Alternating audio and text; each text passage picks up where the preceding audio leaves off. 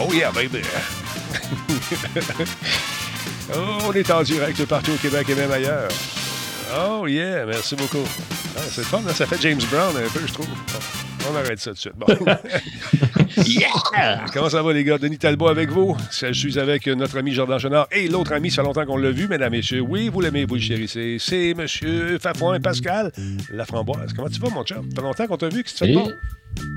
Ça va, ça va, ça roule, ça roule. Tant des fêtes vient de finir. Euh, l'école vient de recommencer. Donc, euh, je bois mes petits cafés silencieux. C'est les meilleurs cafés, honnêtement. Là, j'adore ça. Tu m'as fait bien rire quand tu as parlé de petits cafés silencieux. Je, je connais, je, écoute, je vivais un peu la même chose. Je me suis dit, hé, que c'est bien. Puis quand mon fils me dit, euh, papa, l'école recommence, c'est plate, je dis, non. Yes!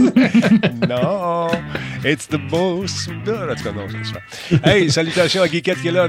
Euh, Draco Swat, euh, Draco Couché Swat, merci d'être là. Mon ami Tigidou dans la place également. Jordan Chanard est dans le chat, ça vous tente de jaser. Tout comme notre ami Fafouin qui est là, mesdames, messieurs. Alors, voici, voici allez-y. Euh, qui, qui est là pour ça? Born to be killed, la joie que le corps réagit au vaccin. Ah, qui, qui, fait ça, là? Qui qui réagit au vaccin? Voyons bon, tu vois, ça va être correct après. Oui, Most Wonderful Time of the Year. Merci, Forex. Comment tu vas, le Forex, longtemps qu'on s'est vu? Black Shield est en place également. Kefka le clown. Vous êtes chez vous, ça s'appelle Radio Talbot. J'ai les meilleurs, les meilleurs, les meilleurs modérateurs au monde. T'as-tu la COVID, toi, finalement, mon faf? Non, toujours pas rentré chez nous, toujours pas eu ça, toujours pas touché, toujours pas vécu, toujours pas euh, été euh, euh, envahi de ce, de ce, magnifique virus. Mais je me donne deux semaines, ça s'en vient, avec les écoles, puis les garderies, tout ça. Là. Ça s'en vient, ça sera pas long. Immunité collective, mon ami. Immunité collective. On va tous y goûter à un c'est sûr. Tout le monde a eu un rhume dans sa vie, tout le monde a eu une grippe. On est vacciné correctement, ça devrait être pas si pire. En tout cas, je pense. je ne suis pas médecin, je ne sais plus, je ne sais plus. Comment est-ce qu'il va, le monsieur Poulain, dans le chat? Également. Il y a Titois qui est là, salutations. Salut à Rapidus 20, merci beaucoup pour le sub Prime, huitième mois d'affilée. Il me semble que j'ai pas entendu mon alerte. Cela se peut-il? Vérifions si les alertes fonctionnent. Regardez la ligne, votre alerte est important pour nous. Attention. Ah bah oui, on l'a entendu pas fort. On va monter le volume un peu, comme ça. Et voilà. Ah, alerte en double revenu. voyons donc, toi, ça se peut quasiment pas pas en double, celle-là. Tony Rod, merci beaucoup. On va essayer ça, voir pour le faire. C'est revenu encore. Attends un petit peu. Mettons qu'on fait un follower. Ah, je ne les vois pas en double ici. Voyez-vous ça en double chez vous? Euh? Ah, c'est revenu correct. Moi non. Moi non plus. Black Shield, mon coquin. Tu me fais des peurs. Dis non à la drogue, c'est pas bon. Pas trop. Aïe, aïe, aïe. Comment on est rendu? Nous on est rendu à 28 396 personnes dans la Talbot Nation. Ben oui, c'est revenu, je pars du site. Regardons ça, toi, choses. Attends un peu. Comment se fait, ça? Attends un peu. Ben, il avait raison. Le coquin. Ben voyons donc. C'était pour le test. Je l'ai fait pour le test. C'est bien fin, mais je comprends pas pourquoi c'est revenu. On va bloquer ça. Sport Lucide, ça reste là en plus, bien comme faut. yes! underline. Et ma chaîne, c'est à moi ça! Ben oui. Ah ben voilà, je l'ai trouvé. Tony Rod, je pense qu'on l'a eu. Ah, essaye donc encore, s'il te plaît. Oh, le train de l'engouement est parti. Vas-y donc encore, mon sport lucide. Parle-moi ça. On regarde ça. Là, t'es un peu. T'es-tu capable? Tu peux-tu? Un petit follow, vite, vite, là. Ah, on va ben, commencer ça. T'en as plus. Ben, c'est pas grave. On passe ça tout de suite. On regarde ça pendant le show. Stand by tout le monde. Bienvenue chez vous. Ça s'appelle Radio Talbot. Puis ça part. là. Radio Talbot est fier de s'associer à Intel pour la réalisation de cette émission. Et à Alienware pour ses ordinateurs haute performance. Cette émission est rendue possible grâce à Coveo. Si c'était facile, quelqu'un d'autre l'aurait fait. Simple Malte, brasseur de la Grande Albo. Il y a un peu de moi là-dedans. Solotech, simplement spectaculaire. PQM.net, la référence en diffusion web depuis 30 ans.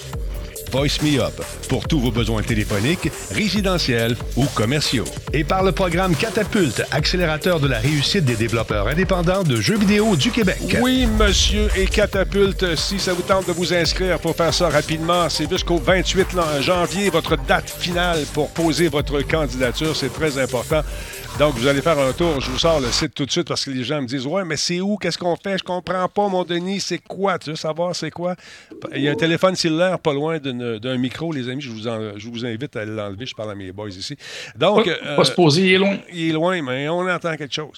Euh, donc, euh, qu'est-ce que je voulais faire? Ah Oui, si vous présentez Catapulte, allez faire un tour là-dessus. Vous allez faire un tour sur Catapulte Québec et tous les détails sont sur ce site. Vous pouvez vivre des, des, des, des, des commentaires des gens qui ont fait l'année passée. Mais si ça vous tente de soumettre la, par les années passées, parce que c'est la septième édition, euh, vous pouvez euh, cliquer ici sur soumettre ma candidature. c'est la huitième édition, c'est la septième édition de Shawicon. Il ne faut pas que je mélange les deux.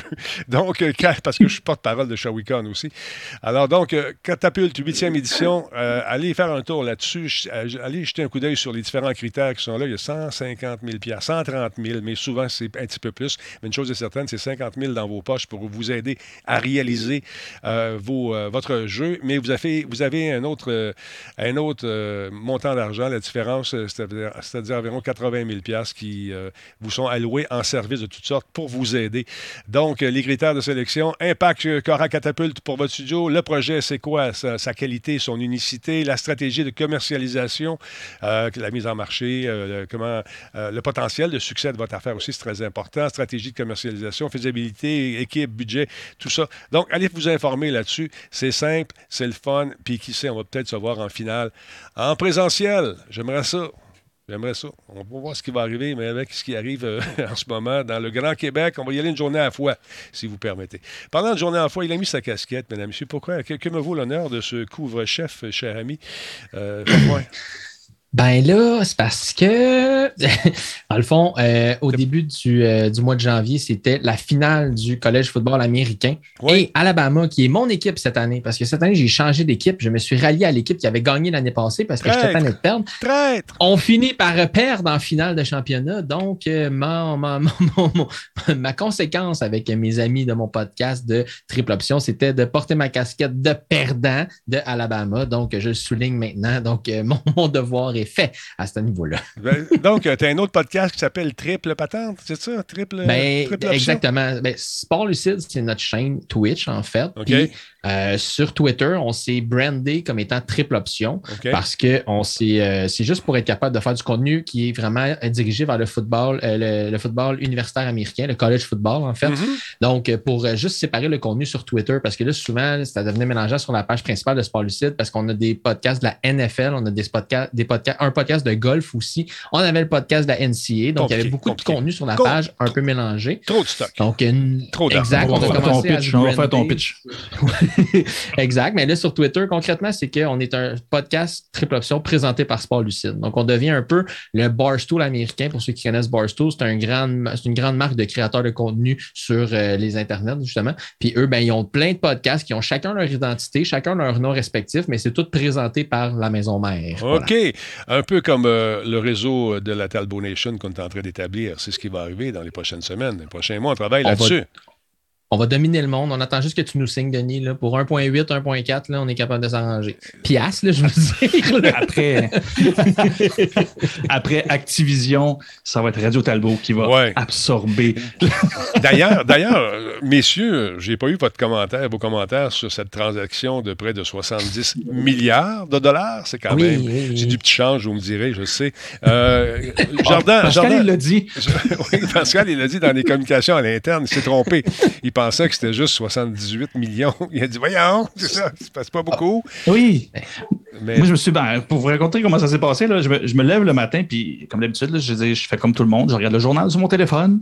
Là, je regarde ça, puis là, je vois ça passer 68 milliards pour euh, l'acquisition d'Activision, d'Activision Blizzard par Xbox slash Microsoft. Mm-hmm. Et là, je suis comme ben, voyons, c'est bien gros. Et là, je m'en vais dans notre canal de discussion pour l'émission. Je suis comme, waouh, vous vu ça, les gars? Et là, tu as Pascal dans son dans sa neutralité habituelle ou juste son désir de me déranger. Vous savez comment il aime ça, juste faire expression. Jardin, il aime ça, mais il faut que j'aille de l'autre bord.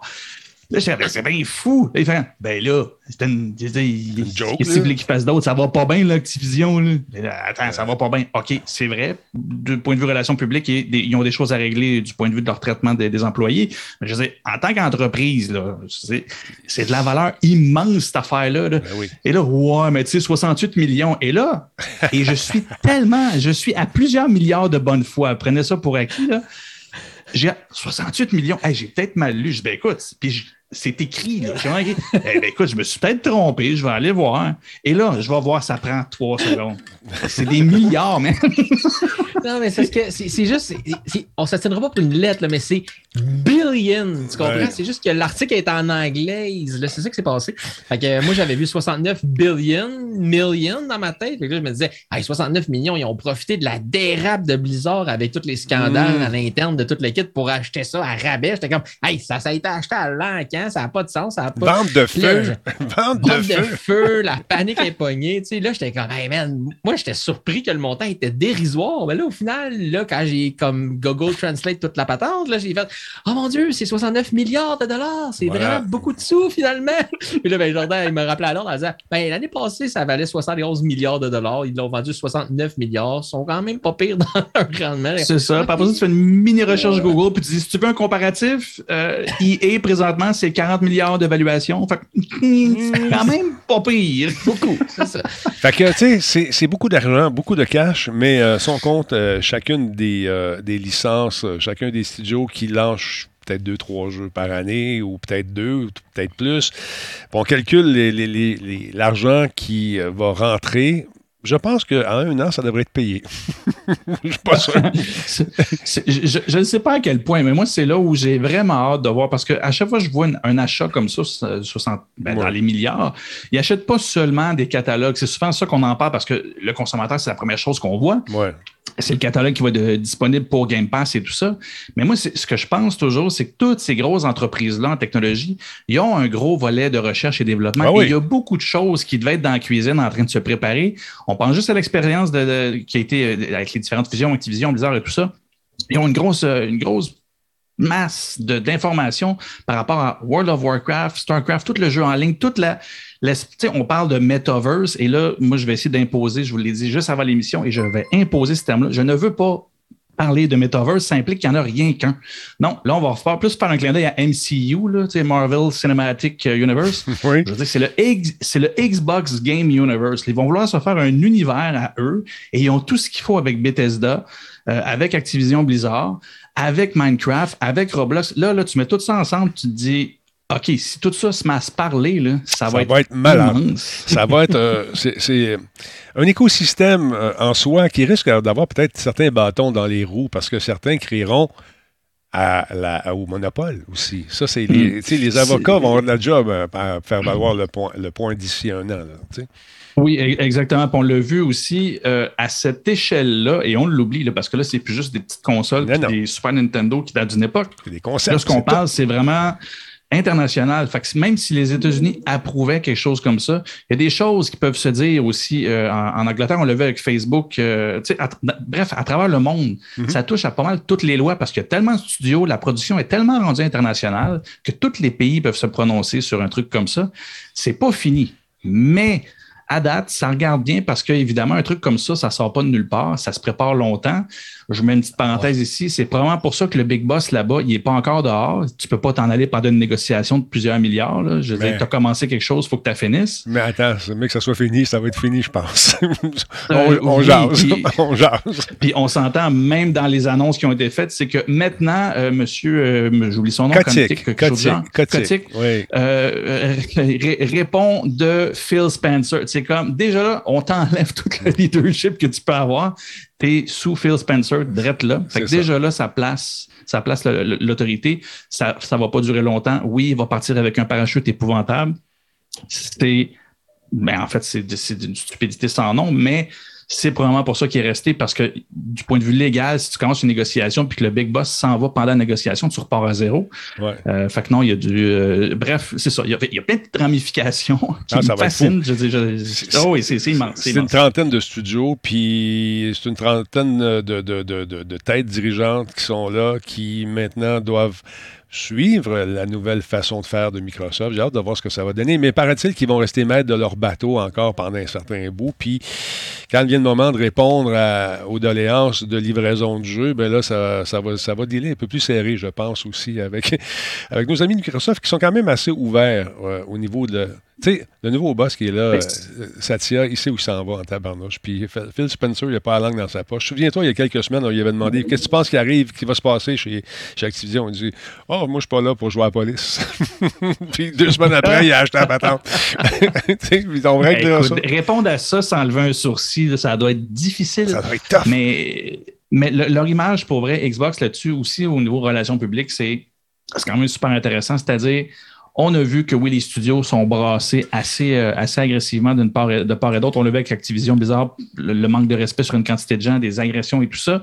Des grèves euh, aussi, il hein? ne faut pas oublier qu'il y a une certaine ben, portion qui sont, en ben, grève en ce moment. C'était la réaction, ben oui, c'était la réaction avec le fait que le Big Boss s'en va pas, puis tout découlait de lui. Il les preuves sont là et on s'entend, je sors toujours le petit bagage journaliste. C'est pas des rumeurs, c'est démontré, c'est sur la table, c'est démontré qu'il a participé à tout ça, ou du moins il l'endossait. Fait que non, le Microsoft de 1 va avoir des relations publiques à faire, mais sa marque en termes de traitement des studios est impeccable jusqu'à maintenant. Du moins, si s'il y a du monde qui chiale beaucoup, sont loin sur Reddit parce que j'en ai pas vu passer, pas en tout. Ils ont l'air de vraiment traiter leur monde comme du monde, puis c'est stratégiquement, c'est tout à leur avantage. Tu veux que tes studios fonctionnent bien, tu veux que ça communique, tu veux que ce soit le fun. Et j'ai Pascal qui me met une main en face ou qui essaie de présentement tester son focus. Excusez-moi. Avec le Zoom, vous ne l'avez pas vu. Qu'est-ce qu'il fait? Le... Comme... ça va-tu, ça va-tu, Pascal? full screen dans mon écran, puis je vois juste un gars faire. Je replaçais mon focus parce que je voulais intervenir à ce que tu disais, parce que ce que je trouvais intéressant de, Microsoft, en fait, c'est que depuis plusieurs années, justement, ils se sont annexés justement les Minecraft de ce monde, les Roblox de ce monde, qui touchaient principalement des jeux pour les jeunes. Puis on sait que Blizzard Entertainment, la grande compagnie Blizzard, euh, leur jeu est vraiment axé sur tout ce qui est le, tout ce qui est le dans le fond, les jeux rétro, pas, nécessairement rétro, mais les, jeux que les personnes plus âgées, un public plus âgé va apprécier, justement, les Diablo 1, 2, 3 de ce monde sont en train de travailler sur un Diablo 4. Ils ont Tu veux dire les hardcore gamers, tu veux pas dire les plus, tu veux dire les hardcore, les purs et durs, les ben, vintage. c'est ça que tu veux dire. C'est la nostalgie. Ben, c'est la nostalgie, en fait. C'est que World of Warcraft, aujourd'hui, il n'y a pas un jeune en bas de 20 ans qui joue à World of Warcraft ou à peu près pas. Diablo 2, euh. là, le rematrissage qu'ils ont fait, là, le, public cible, c'était les hommes de mon âge de 35 à 40 ans qui ont joué au premier, tripaient sur le premier, puis ils ont acheté le nouveau qui était rematricé, justement. Donc, ils ont ajouté à leur corps surtout des jeux pour atteindre un public un petit peu plus vieux, un petit peu plus âgé. Oui, avec Activision, ils ont les Call of Duty de ce monde, puis ces choses-là, mais ils ont été capables d'atteindre une cible, justement, un peu plus vieille, qui est un marché qui est encore extrêmement populaire parce que le, mode rétro, justement, la nostalgie qui prend les gens. Quand World of Warcraft ont décidé de ressortir le World of Warcraft original de 2004, là, ça s'est vendu quand même assez bien, le, le, vanille, l'original. Donc, il y a encore les gens de mon âge, côté jeux vidéo, qui aiment ce qu'il y avait dans le temps, bien souvent, ils ne seront pas ouverts à aller jouer à des Fortnite de ce monde puis à des enfants de même de ce monde pour. C'est là, là, où ça devient intéressant, ce rachat-là, c'est que Microsoft va couvrir l'inventaire de tout la, toute la gamme des joueurs qui existent, autant au niveau des joueurs mobiles que euh, des gens qui sont plus des purs et durs. Fait que, écoute, ils ont les mains dans le pot de biscuits, mais ils ont aussi la shop qui fait les biscuits, tu comprends? fait que ça va être, oh, ça, va être vraiment... Ils sont sur le bord de ramener Free Cell en version originale aussi. des mineurs aussi en version originale. Ils sont servis de ramener ça. Ben, c'est Laurent qui est en train de ramener ça en mode, Laurent Lassalle, qui tranquillement. Oh, ben, oui, pour vrai, je, vois, je vois la quantité de monde qui la regarde jouer, puis je me dis, waouh, c'est c'est, je bon, comprends pas. Mais, bon, il est vraiment il, y a, un bon point de Courchaine, 1989. J'ai, il dit Bon, j'ai toute la ludothèque de jeux euh, PC publiée sur Sierra. Ça appartenait à Blizzard et Activision dans le temps. Les jeux de Sierra étaient excellents. Il y avait beaucoup de simulateurs. de, mm-hmm. de, de, en tout cas, il y a d'excellents jeux. Est-ce qu'ils vont ramener ça pour ce qui est de vintage, pour leur portion plus nuagique? Je ne sais pas. Mais je sais pas. C'est intéressant. Réaction de PlayStation, vous pensez que ça va être quoi? Parce que les autres aussi sont en train de reformer tranquillement, pas vite, leur offre euh, de jeux en ligne, leur ludothèque, les, leur Game Pass à eux. Comment, comment tu penses, monsieur le marketeur, qu'ils vont réagir par rapport à ça? Euh, écoute, ben déjà là, ils sont à la traîne. On se souvient que quand ils parlaient d'Xbox Xbox euh, Game Pass, ils les jugeaient un peu puis ils disaient qu'elle n'allait jamais aller vers ça. Depuis le départ, je remets à ce qu'on disait dans nos discussions ici. Nous autres, en fait, pour faire un clin d'œil, c'est pas juste la nostalgie, c'est que le monde qui était gamer avant, rendu plus vieux, moi en tout cas, même si je suis gamer, je suis plus prêt à payer 80$, 90$ pour des jeux. Tu arrives avec ça, tu t'achètes une console, tu as un abonnement accessible, je veux dire, pas trop cher, puis tu as une pelletée de. Fait depuis le départ, je le dis, s'il va à avoir assez de jeux puis de les garder de façon assez longtemps, euh, c'est clair qu'ils vont gagner le marché parce que ça s'adresse à des adultes maintenant qui veulent plus payer une quantité de jeux, d'autant plus on le voit, les jeux coûtent de plus en plus cher, de plus en plus de temps, tu n'achètes pas tout. Là, tu te dis, OK, ben, on te donne un abonnement, tu en achètes plein. Fait que là, Sony, entre-temps, c'est certain comment il a comme vu, ouais, le marché, il est là. C'est plus vrai que c'est des, c'est juste des fans qui veulent détenir une marque ou détenir le jeu. Puis, il n'y a plus, il y a plus de propriété en tant que tel, pardon, en tant que tel avec les jeux. Fait que c'est pour ça, oui, il va réagir. On le sait, c'est quoi? C'est Spartacus, le projet actuel, actuel qui ont de, Sony qui vont éventuellement sortir euh, assez bientôt. Bien, ils vont essayer de faire sensiblement la même chose. Et ils ont tout à gagner de le faire parce que eux, avec les exclusivités qu'ils ont gagnées dans le temps, ben, il y a plein de choses qui vont valoir la peine, qui fait que même quelqu'un comme moi qui n'a jamais lu les deux consoles en même temps, là, j'en ai une présentement, puis s'il ouvre un abonnement puis qu'il y a les jeux super intéressants, il y a des bonnes chances que je le prenne aussi. Fait le modèle est là. Mhm. C'est vraiment ça. Ça va être le catalogue. Et bientôt, quand les consoles vont disparaître et que ça va être en streaming, ça va venir éventuellement, c'est certain. Ben là, c'est ça qui se place présentement. C'est ton expérience, c'est quoi? Puis après ça, ben, tu peux l'exporter puis tu peux jouer où? Puis je pense que là, Sony l'a compris, éventuellement, le matériel, il va, il va juste disparaître. Il faut qu'il embarque dans le game du, du, du catalogue puis l'expérience en général de la marque Sony puis des jeux. Puis là, qu'est-ce qui va arriver avec leurs exclusivités? Call of Duty qui est disponible seulement, mettons, sur PlayStation pendant un certain temps? Ça appartient à Microsoft. L'autre côté, c'est quoi vos positions là-dessus, les gars? Pensez-vous qu'il va y avoir des exclus, encore une fois, qui vont être euh, mensuels, euh, bimensuels, trimensuels, annuels? Euh, comment on va négocier ça, vous pensez? Est-ce qu'on va laisser ça comme ça? Ou on va aller chercher de l'argent de ce côté-là aussi? C'est sûr que, oui, ben, où il y a de l'argent à faire, c'est sûr qu'ils vont, ils vont toujours trouver le modèle pour être capable de de, de, de, de, drainer le plus d'argent possible ou d'aller chercher le plus d'argent possible de leurs membres ou n'importe quoi. Fait qu'ils vont avoir des exclusivités fort probablement à la pièce, à l'unité, en abonnement, en package, euh, par mois, par année. Par... Ils vont tout être cap... ils vont tout faire pour être capable. Tu sais, justement, le, Xbox Game Pass récemment, ben ah, t'as un, as un ordinateur, ben là, on te le fait à une pièce par mois pour les trois premiers mois. Viens essayer l'expérience. Après ça, on va te le, on va te le, on va te le mettre à 16 pièces par mois, puis tu vas l'avoir assez aimé pour ça. Moi qui est un amateur de jeux de sport, par exemple, ben je tripe sur ce genre d'abonnement-là parce que justement, là, le jeu de hockey, de football, de basketball, puis de cricket, là, ben, c'est bien le fun de l'avoir en 2021, puis en 2022, puis en 2023, mais c'est le même jeu souvent qui est juste avec un nouvel, un nouvel habillage. Mais rendu là, au lieu d'acheter chacun des jeux 80$, là, ben, je paye mon abonnement, je, je le nouveau jeu, je le regarde, je, je joue avec pendant un certain temps. Puis c'est des jeux aussi qui peuvent devenir lassants un moment donné de dire, bon, tu sais, j'ai le vieux NHL telle année, j'ai le vieux NFL telle année, mais un moment donné, tu as fait le tour, tu veux passer à d'autres choses. C'est vraiment pratique pour ça. Donc, il va, il va clairement avoir catalogue et forfait à la main de tous, selon moi, à ce niveau. J'ai hâte de voir. J'ai bien hâte de voir ce qu'ils vont faire avec ça. Tu allais rajouter, euh, Jardin? Oui, ben, ce que j'allais dire, c'est c'était logique qu'avec euh, Bethesda, il allait avoir des exclusivités que, que, Xbox allait vouloir conserver de son côté. Pour Call of Duty, ce serait pas logique. De un, il y a de l'achat dans le jeu. Ce serait niaiseux qui se coupe un marché. Je veux dire, s'il achète dans le jeu à partir du PlayStation ou qu'il achète dans le jeu à partir du Xbox, à partir du, PC, en bout de ligne, c'est de l'argent qui rentre pour la marque. Fait qu'il en profiterait. Non, je pense pas. Je pense qu'ils ont mis de l'accent. On s'en souvient, c'était, Sony qui voulait pas le cross-platform. Xbox travaillait fort là-dessus. Il était comme, let's go le cross-platform. Let's go. Mais il est pas fou.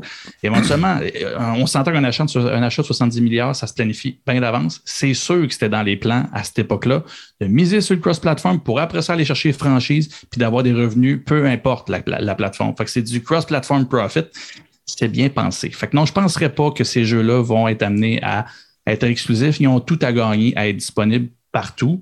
Puis là, ben, PC, c'est déjà Xbox, il y a une partie du marché avec Windows. Puis de l'autre côté, ben, il y a tout ce qui reste comme, comme revenu à aller chercher sur d'autres consoles, c'est Nintendo puis Sony. Fait que avec ça, ben, il va le faire. Fait que non, il est en train de. Il est en train de piégé dans le pot de biscuits, même des autres. C'est magnifique. non, je trouve ça intéressant.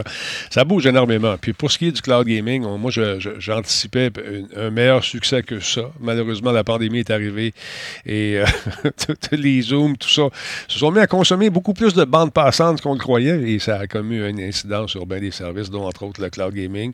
Le fait aussi que c'est pas tout le monde qui soit branché à travers notre grand pays, par exemple le Québec, des régions où ça fonctionne pas fort fort parce que la connexion Internet, malheureusement, n'est pas aussi puissante qu'elle devrait être pour profiter pleinement de cette expérience-là. Mais la journée où tout le monde réussit à avoir un bon débit euh, régulier avec une certaine puissance garantie, j'ai quand même l'impression que le cloud gaming va prendre sa place au détriment de ces consoles-là qu'on a ici. C'est pas demain la veille, mais dans l'avenir, je pense qu'on va éventuellement arriver à, à jouer dans le nuage sans problème. Oui, oui. Puis, tu sais, c'est quelque chose, je vois le monde dans le chat là, qui font comme, oui, mais ça n'a pas de bon sens. Il y en a qui en pleurent. Ben oui, j'ai vu ça. non, c'est. Ça, ça, va se faire, ça va prendre du temps. Et moi, je m'en souviens, là, ça, v'là, 10 ans, peut-être un peu plus, ça commençait déjà à pouvoir acheter des jeux en version juste numérique, puis il disait qu'il allait éliminer le CD éventuellement. Ça longtemps Et j'étais le premier à chialer. J'étais le premier à chialer. Ben, j'en ai plus de jeux physiques d'un, je cherche tout le temps mes CD, moi, c'est ridicule. Fait que ça a changé ma vie là-dessus. Mais ça va faire un peu la même chose. Ça va être long. Ils vont commencer une transition. Ils ont fait les tests. La technologie fonctionne. Le monde n'était pas prêt. Parfait. Mais c'est sûr que ça ne va pas disparaître. Il y a trop d'avantages à, ne pas constamment être en train d'essayer de développer un nouveau produit physique et devoir le shipper. C'est sûr que ça s'en va dans le cloud. Ça va prendre du temps. Mais des initiatives comme Starlink aussi démontrent que il y a des choses qui s'en viennent. Si Starlink était le premier, il va peut-être en avoir d'autres. Euh, qui vont rendre accessible plus rapidement qu'on pense euh, l'accessibilité à des prix raisonnables pour l'Internet haute vitesse partout. Puis à partir de ce moment-là, ben, ça va être un peu difficile d'empêcher ces entreprises-là d'éliminer le matériel. D'autant plus si on pense juste du point de vue environnemental, même s'il y a une consommation d'énergie avec le cloud, il y a quand même une quantité de bateaux et de monde qui ont plus besoin de se faire shipper des affaires par la, par, la poste ou de shipper ça au magasin. Mm-hmm. Fait que non, ça va venir, mais là, on parle d'une facilement une bonne décennie avant que ça commence à être solide puis que la transition soit assez avancée. Ça va prendre du temps. À suivre. Pardon, à suivre. Tu voulais rajouter quelque chose, euh, mon ami euh, M. Laframboise, ou pas vraiment? Parce que je te non, non, je trouvais Jordan simplement totalement éloquent. D'accord. Parlant d'Activision, on a retardé le lancement de la saison 2 de Call of Duty Vanguard euh, Warzone Pacific en raison de problèmes euh, des petits problèmes qui euh, viennent encore une fois entacher la réputation de ce jeu-là. La date de sortie de la saison 2 a été repoussée de 12 jours, si je ne me trompe pas. Alors, je vois ça ici. Bang! 12 jours, c'est quand même pas long. Vous vous dites, je vais attendre, il n'y a pas de problème. Mais quand même, le jeu semble assez stable pour y avoir joué. Ça va vite, ce jeu-là, c'est le fun. Donc, attendu le 14 février afin de permettre aux développeurs de donner la priorité à l'équilibrage et l'optimisation de l'expérience de jeu à la lumière des différents problèmes qu'on connaît. Je trouve ça pas pire. Ils ont installé un système de triche qui, que je trouve, anti-triche en fait, qui, que je trouve brillant. C'est qu'à un moment donné, je regarde, c'est une fille qui, qui, joue très, très bien, une Québécoise. Elle est en train de jouer. Et puis euh, là, euh, elle se fait driller par euh, quelqu'un à la face d'elle, tire dessus, puis elle est à terre, elle couchée. Elle dit Voyons, je meurs pas, je meurs pas. Les balles des tricheurs n'ont pas d'impact sur leurs victimes. C'est brillant. C'est brillant. Fait que là, au lieu d'avoir d'aller dans le, dans, dans le pointage puis voir que le gars a 153 kills, puis les autres en ont 17, ben lui, il en a plus. Et puis, il se promène, puis il triche, puis il tire du monde, mais ses kills ne comptent plus. C'est brillant. Je trouve ça mauditement bien fait et c'est implémenté. Euh, allez voir sur le web, il y a des, des, vidéos, des captures qui ont été faites. Avoue que c'est brillant. Ben, c'est hot. En plus, là, ça va peut-être trop loin. Là. Je suis curieux de savoir si ça brise aussi ces statistiques de précision. Parce que quantité de tir qui ne fait pas de kill, hmm, ça doit scraper ta, ta, tes stats pas pire. Et ton estime de toi que tu t'avais euh, artificiellement gonflé, là, je trouve ça. C'est ça, exactement. C'est ça. Donc, euh, comme dit notre ami Sweet, euh, ça, vient. Pas, non, Sweet, de savoir le nom du jeu, c'est Call of Duty euh, euh, la carte du Pacifique. Pacifique. Pacifique, voilà. Alors, ça, coûte le, ça coûte le fun aux tricheurs. Donc, ils vont travailler, faire une mise à jour encore une fois. ils écoutent bien sûr la communauté. vos commentaires sont toujours les bienvenus. Nous ressentons certaines de vos frustrations et nous travaillons pour régler les problèmes. Nous vous entendons haut et fort. À ce jour, nous avons réglé un certain nombre de mises à jour. grâce à un certain nombre de mises à jour, certains problèmes, mais il en reste et on travaille fort là-dessus. C'est pas facile parce qu'implémenter des, des, correctifs comme ça quand une portion de ta compagnie est en grève puis qu'ils ont mis du monde dehors, les bêta-testeurs qui, eux autres, étaient au courant de ces problèmes-là, il y en a 40 qui ont dit OK, bye-bye, je vous conviens, là.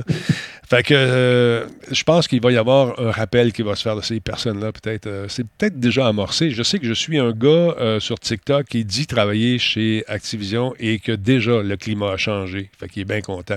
Le gars, il dit Moi, j'ai tellement, passez-moi l'expression, j'ai tellement chié sa tête à Cotique, puis j'ai jamais eu aucun problème. Je te montrer à quel point il est à l'écoute de son staff. Puis lui, sur TikTok, il rentre dedans, puis il travaille là. Est-ce que tu as un travail véritablement là? Je ne le sais pas. En tout cas, à suivre, tout ça.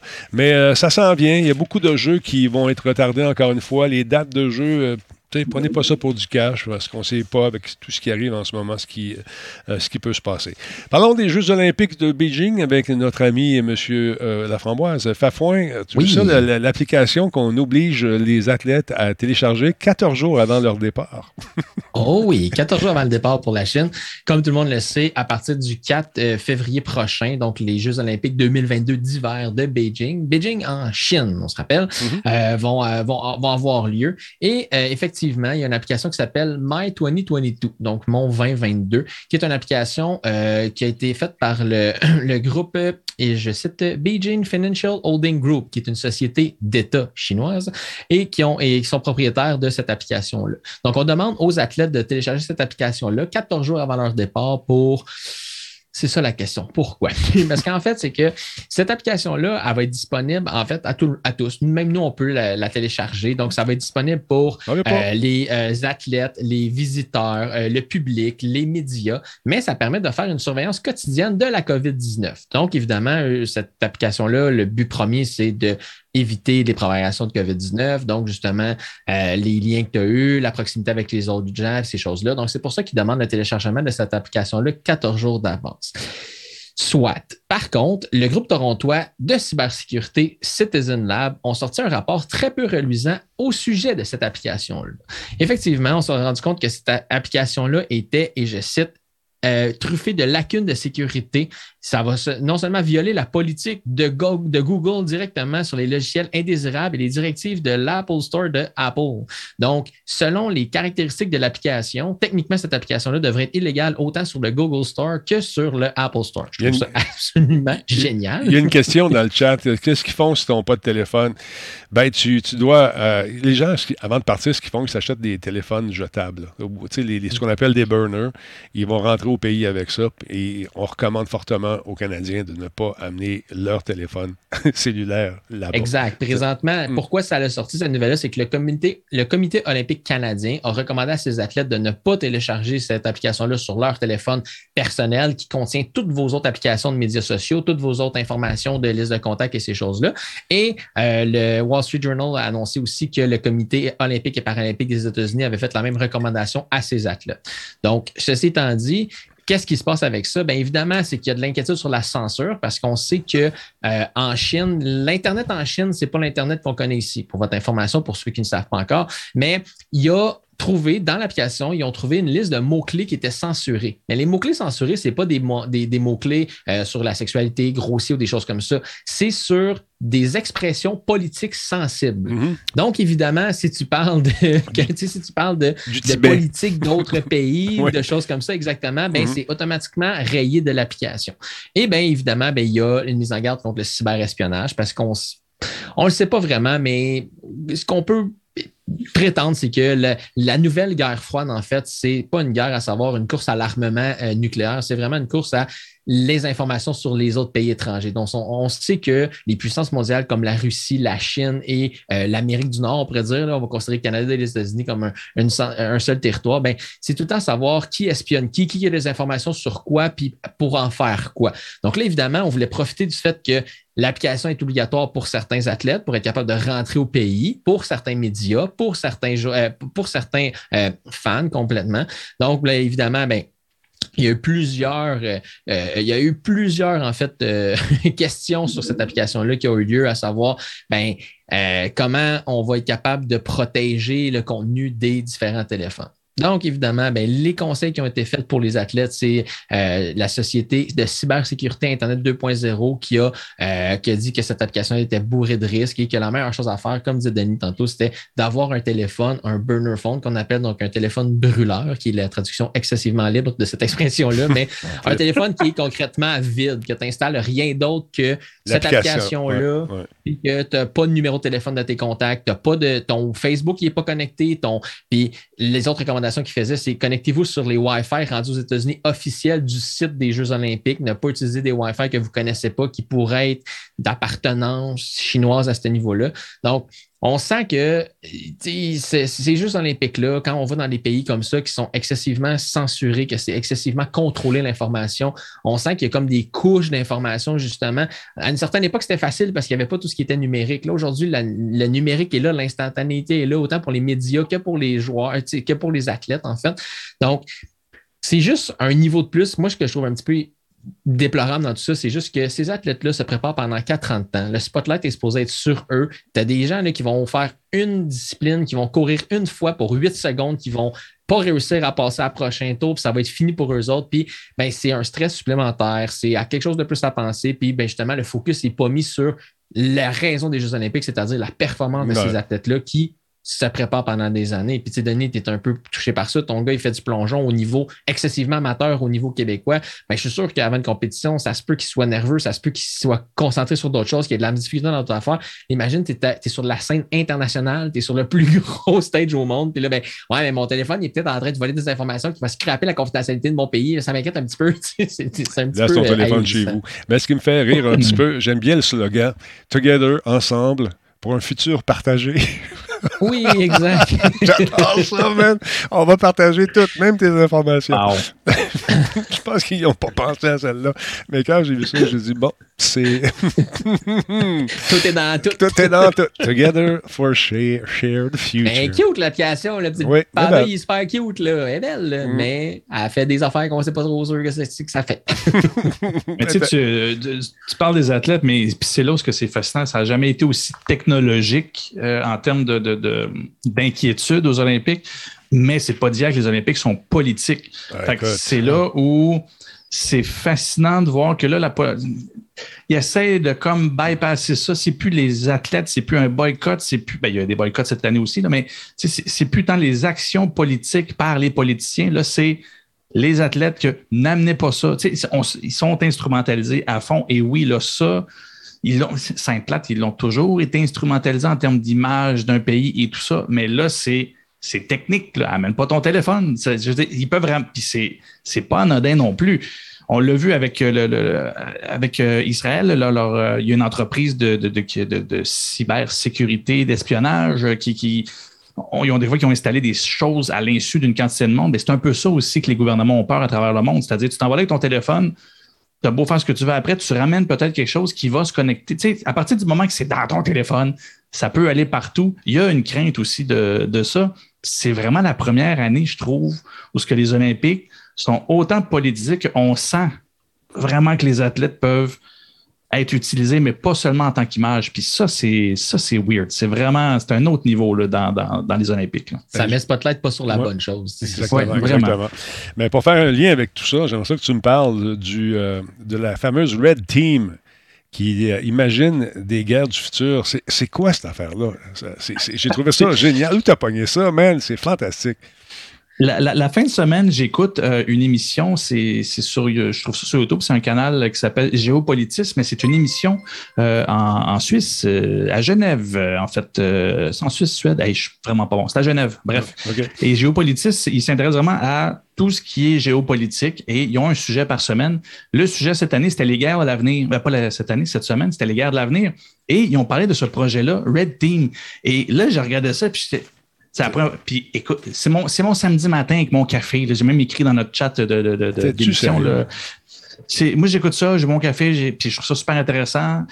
Et là, il parle de ça, puis là, je vois juste l'émission. Je dis, je dis, c'est complètement taillé pour, euh, pour, pour, euh, le Radio Talbot. C'est malade. En bref.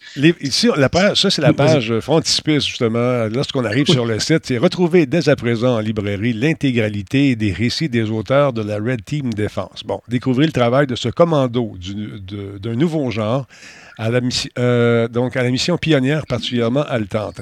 Différents scénarios de la Red Team Defense ou Défense ont été réunis par, dans un polar d'anticipation géopolitique particulièrement informé dans lequel il n'est pas interdit de lire notre avenir proche. Création d'une nouvelle nation piratée née des changements climatiques, hacking possible, des implants neuronaux, émergence de sphères communautaires développant une réalité alternative, fragmentation du réel, crise environnementale et bioterrorisme, guerre cognitive s'appuyant sur la désinformation de masse, polarisation du monde en hyper-forteresse, en hyper-cloud et hyper-cloud sont autant de scénarios que vous pourrez découvrir dans cet ouvrage.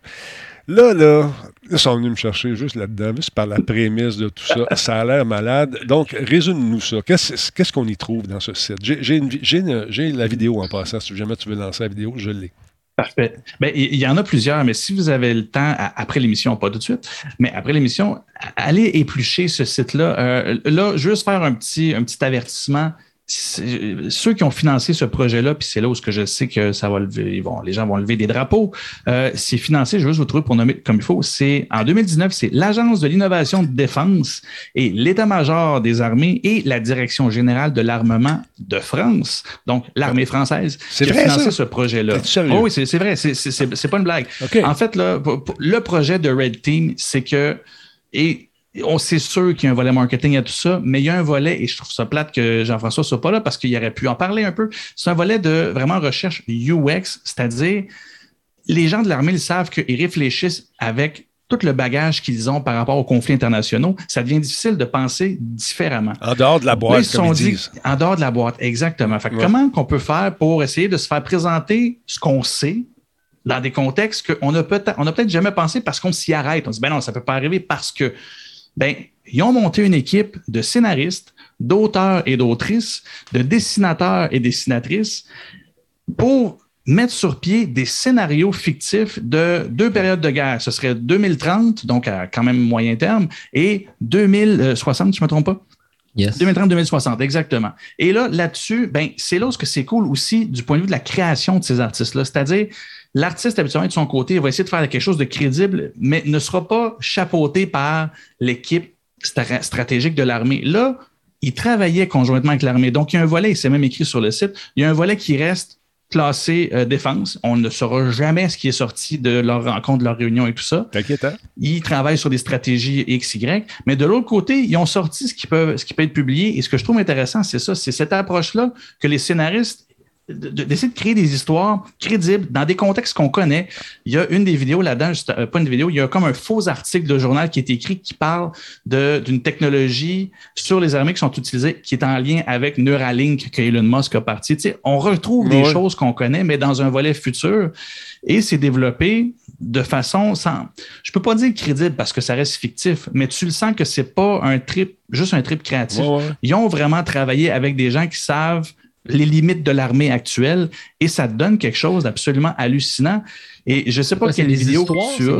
Oui, c'est des histoires. Là, si vous allez sur le site de ce que je vois, j'ai pas eu d'informations, juste avant que tu, la passes. Sur le site, il y a comme saison 0 et saison 1. Il y a comme deux scénarios qui sont sortis. Ils ont sorti des livres. Je ne sais pas combien ils vont en sortir d'autres. C'est pas annoncé ou j'en ai pas trouvé. Mais c'est vraiment trippant. Je te laisse passer le, la vidéo en question. On regarde ça, juste pour le fun.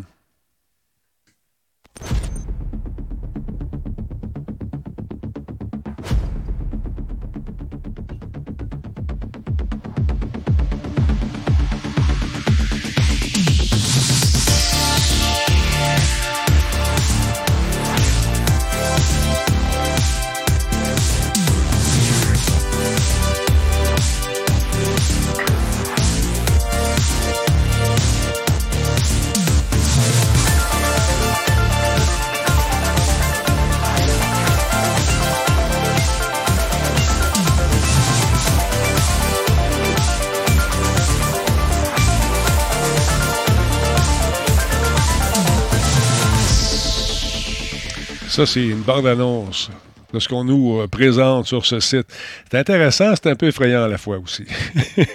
Ben, c'est là où c'est sûr que c'est analysé. Le, projet à la base, c'est sûr que vous ne sortirez pas de là, il y a la vie, dans le sens où ça se veut euh, envisager les risques futurs. Fait si ça ne vous tente pas de débaser sur les technologies actuelles et le mauvais usage de celles-là, euh, ben, lisez pas ça. Mais en allant sur le site, il y a plein de choses. Par exemple, juste faire une mini parenthèse, il y a un moment, dans le scénario zéro, si je ne me trompe pas, il y a la, la, ils disent que c'est la leader. On ne le sait pas si c'est une femme ou un homme parce que le personnage existe de façon seulement numérique et c'est un deepfake complet. Fait que pendant ces entrevues aux médias, son visage, sa voix change tout le temps. Fait que c'est impossible. Tu peux pas ni figurer c'est qui, ni comprendre si c'est une femme ou un homme. Et ça, ça, t'amène la notion de deepfake au-delà du fait que tu veux que tu voudrais te faire passer pour un autre. au-delà du fait que tu voudrais pas que tu voudrais passer pour quelqu'un d'autre, le deepfake peut être utilisé à travers des séances comme ça, Zoom, pour donner une entrevue et ton visage change constamment et il a l'air vrai à chaque fois. Ben, c'est euh, voilà, deepfake. On regarde ça. Donc, et son visage change. À un moment donné, elle parle, puis il s'est rendu une voix d'enfant, puis elle a l'air d'avoir 11 ans. Après ça, c'est un vieux monsieur avec une moustache. Pendant qu'il te parle, c'est absolument hallucinant et c'est une belle. C'est un usage du deepfake qu'on n'a pas pensé. Parce que à partir du moment que c'est la leader, il peut être remplacé, tu ne sais pas qui viser. Bref, il y a une quantité de choses vraiment, vraiment cool qui sont explorées. Red Team, euh, vous vous irez faire un tour là-dessus, c'est redteamdefense.org, si je ne me trompe pas. Oui, c'est ça, ORG. Et Jordan, tu, tu m'as invoqué. il est apparu comme un génie. T'as-tu frotté la lanterne de l'Internet? Notre euh, génie, t'as pas son nom. je suis là. yes. Mais, je confirme, c'est une pratique qui est, qui est, très populaire. Ça fait plusieurs années que ça existe. J'avais fait une entrevue avec un monsieur qui s'appelle Nicolas Nova, qui est en Suisse, qui font du design prédictif depuis des années. Euh, il crée un livre, je l'attends toujours d'ailleurs, euh, qui me soit envoyé. Mais euh, ils font exactement ça. Des grandes compagnies font ce genre de scénario-là pour savoir vers où ils s'en vont au niveau marketing. Coke a fait cet exercice-là, Pepsi. ils le font tous parce qu'ils ne veulent pas avoir de surprise en affaires. Ils veulent savoir vers quoi s'en aller. Ils ne veulent, veulent, pas seulement être en réaction tout le temps. Et pour ce faire, ben, mhm. ils vont asseoir autour de la table. Surprenamment, hein, des fois, comme tu disais tout à l'heure, des auteurs, des auteurs de science-fiction sont souvent sollicités pour ces exercices-là parce qu'ils ont cette espèce de côté prédictif, imaginatif, de pouvoir mettre ensemble des choses dans un futur proche. Puis les façons d'exprimer ça, des fois, c'est comme on le voit là, des vidéos, euh, dans des ateliers où on va mettre autour de la table les, VP, des, des, designers, et toutes sortes de clientèles similaires à ça. Euh, euh, l'objectif va être de créer un journal dans, dans 10 ans, par exemple, dans 5 ans, dans 10 ans, dans 20 ans, dans lequel tu vas avoir vraiment des nouvelles qui vont te permettre de réaliser ce qui se passe à ce moment-là dans l'histoire. Donc, c'est une pratique courante, c'est une pratique de, survie. Euh, euh, c'est l'UNESCO qui a, qui a, un programme comme ça, qui on m'a dit, euh, ils, ont, des scénarios sur, sur l'humanité, le, le, scénario à 15 milliards d'habitants, puis le scénario à 250 millions dans 15 ans. Parce qu'ils prévoient, genre, pandémie, machin, zombie, whatever. Euh, ben, mais là, ils le font parce qu'ils veulent prévoir tout. Là. là, tu donnes du gaz aux complotistes, hein, Simonac. non, mais les complotistes se basent sur des choses qui existent. Ils en font des trucs, des fois, qui n'ont pas de sens. Mais ces études-là existent les, un gestionnaire intelligent, il doit, il doit se préparer à tous les cas. Puis bon, quand ils ont de l'argent, ils vont aller chercher des consultants pour le faire. Puis ils le font. Donc, de prévoir, mais ça fait peur. Tu te dis, OK, ils ont prévu déjà que le pire des scénarios pour l'humanité, c'est qu'on se retrouve, euh, je ne sais plus si c'était 250 ou 500 millions d'habitants. Le pire, c'est que 15 milliards. Fait là, tu as un problème de nourriture, un problème de, de, machin, machin. Puis dans l'autre bord, mais tu as 500 millions, tu as perdu des tonnes, des tonnes de spécialistes sur la surface de la Terre. Comment tu arrives à faire fonctionner? Une civilisation humaine avec seulement 500 millions d'habitants, mais des attentes pour 11 milliards. Donc, oui, ça se fait, puis c'est un exercice qui est sain à faire, en fait, pour une grande organisation. Ben, c'est ça, puis c'est tout à l'honneur. Puis encore une fois, je sais qu'il y a un volet propagande quand c'est un budget d'armée, on connaît tout comment ça fonctionne, mais en tant que tel, cet exercice-là de dire faut du monde qui ne vont pas s'arrêter. Et c'est là où ce que j'aime ça, c'est comme ça que ça a été présenté à Géopolitis, justement, l'émission que j'écoutais.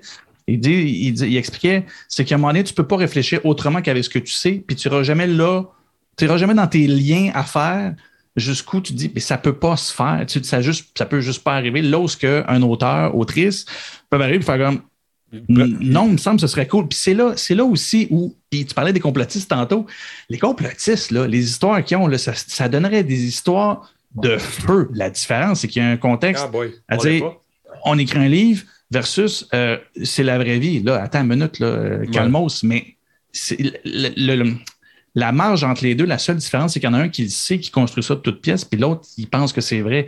Mais quand on regarde, c'est comme je vous dis, si vous vous perdez sur ce site-là, vous allez voir, il y a des scénarios où tu es comme OK. OK, là, c'est. Ben, ils se donnent la solide, liberté, là. les auteurs, de le faire. Ils partent dans un. tu sais, Ben oui. Ils, chirent de tour, comme on dit par chez nous. Mais j'aimerais ça qu'on regarde justement la dame que tu disais qui change de visage. On va regarder ça tout de suite. Mais Attends un Elle petit peu. part-tu? je- Ah ouais, je- elle va partir, la madame. Check bien. Quand qu'elle parte, là. Il demande c'est son vrai visage. pas là. Celui-là ou un autre? Aviez-vous déjà touché une arme avant de devenir celle que vous êtes aujourd'hui, une combattante? Une pirate. Avant d'être une pirate, donc. Une arme, on ne la touche pas. On, On s'en s'en sert. sert. D'accord. Pouvez-vous nous raconter comment vous en êtes arrivé là? J'ai élevé mes enfants dans une maison sans eau, avec une heure de courant par semaine.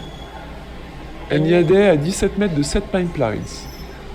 Et là, la voix Tous les jours, aussi, près hein. de 100 millions de dollars de Pétrole pétrole. passait par là. Mes On trois fils peu ils ont par-dessus, manifesté mais- avec leurs amis. Vas-y.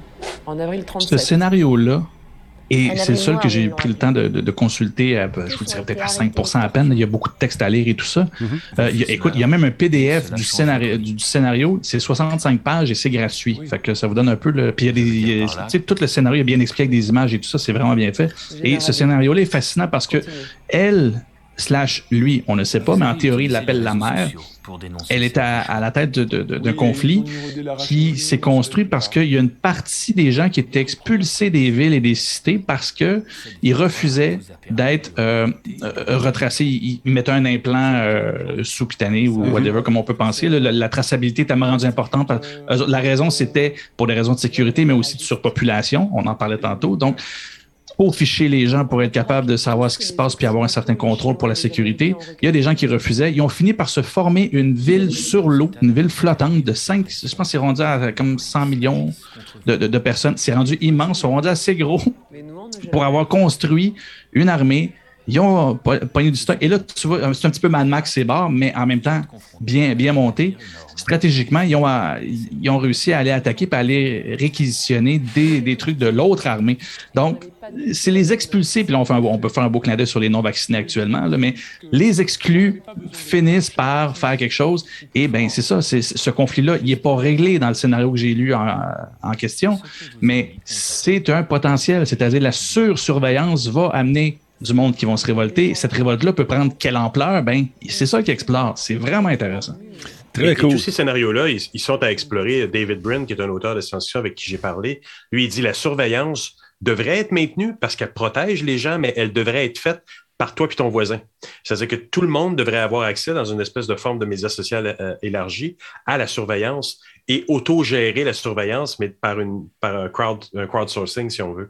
Puis l'autre affaire aussi que, que- qui, qui- fait dans les scénarios qu'il faut, à un moment donné, dire, on, on se dit, OK, c'est des affaires de complotisme, mais quand on les apprend puis qu'on les lit là-dedans, puis que tu sais que c'est des des exercices sérieux de prédiction, tu es capable à peu près de tendre l'oreille puis te dire Oh là là, il y a quelque chose qui s'en vient. Moi, j'ai entendu à un moment donné David Suzuki dire les, les, les, euh, les écologistes, à un moment donné, c'est eux qui vont mettre des bombes. Mhm. Ça n'a pas passé, ça n'a pas été très long. On l'a entendu à la radio une fois.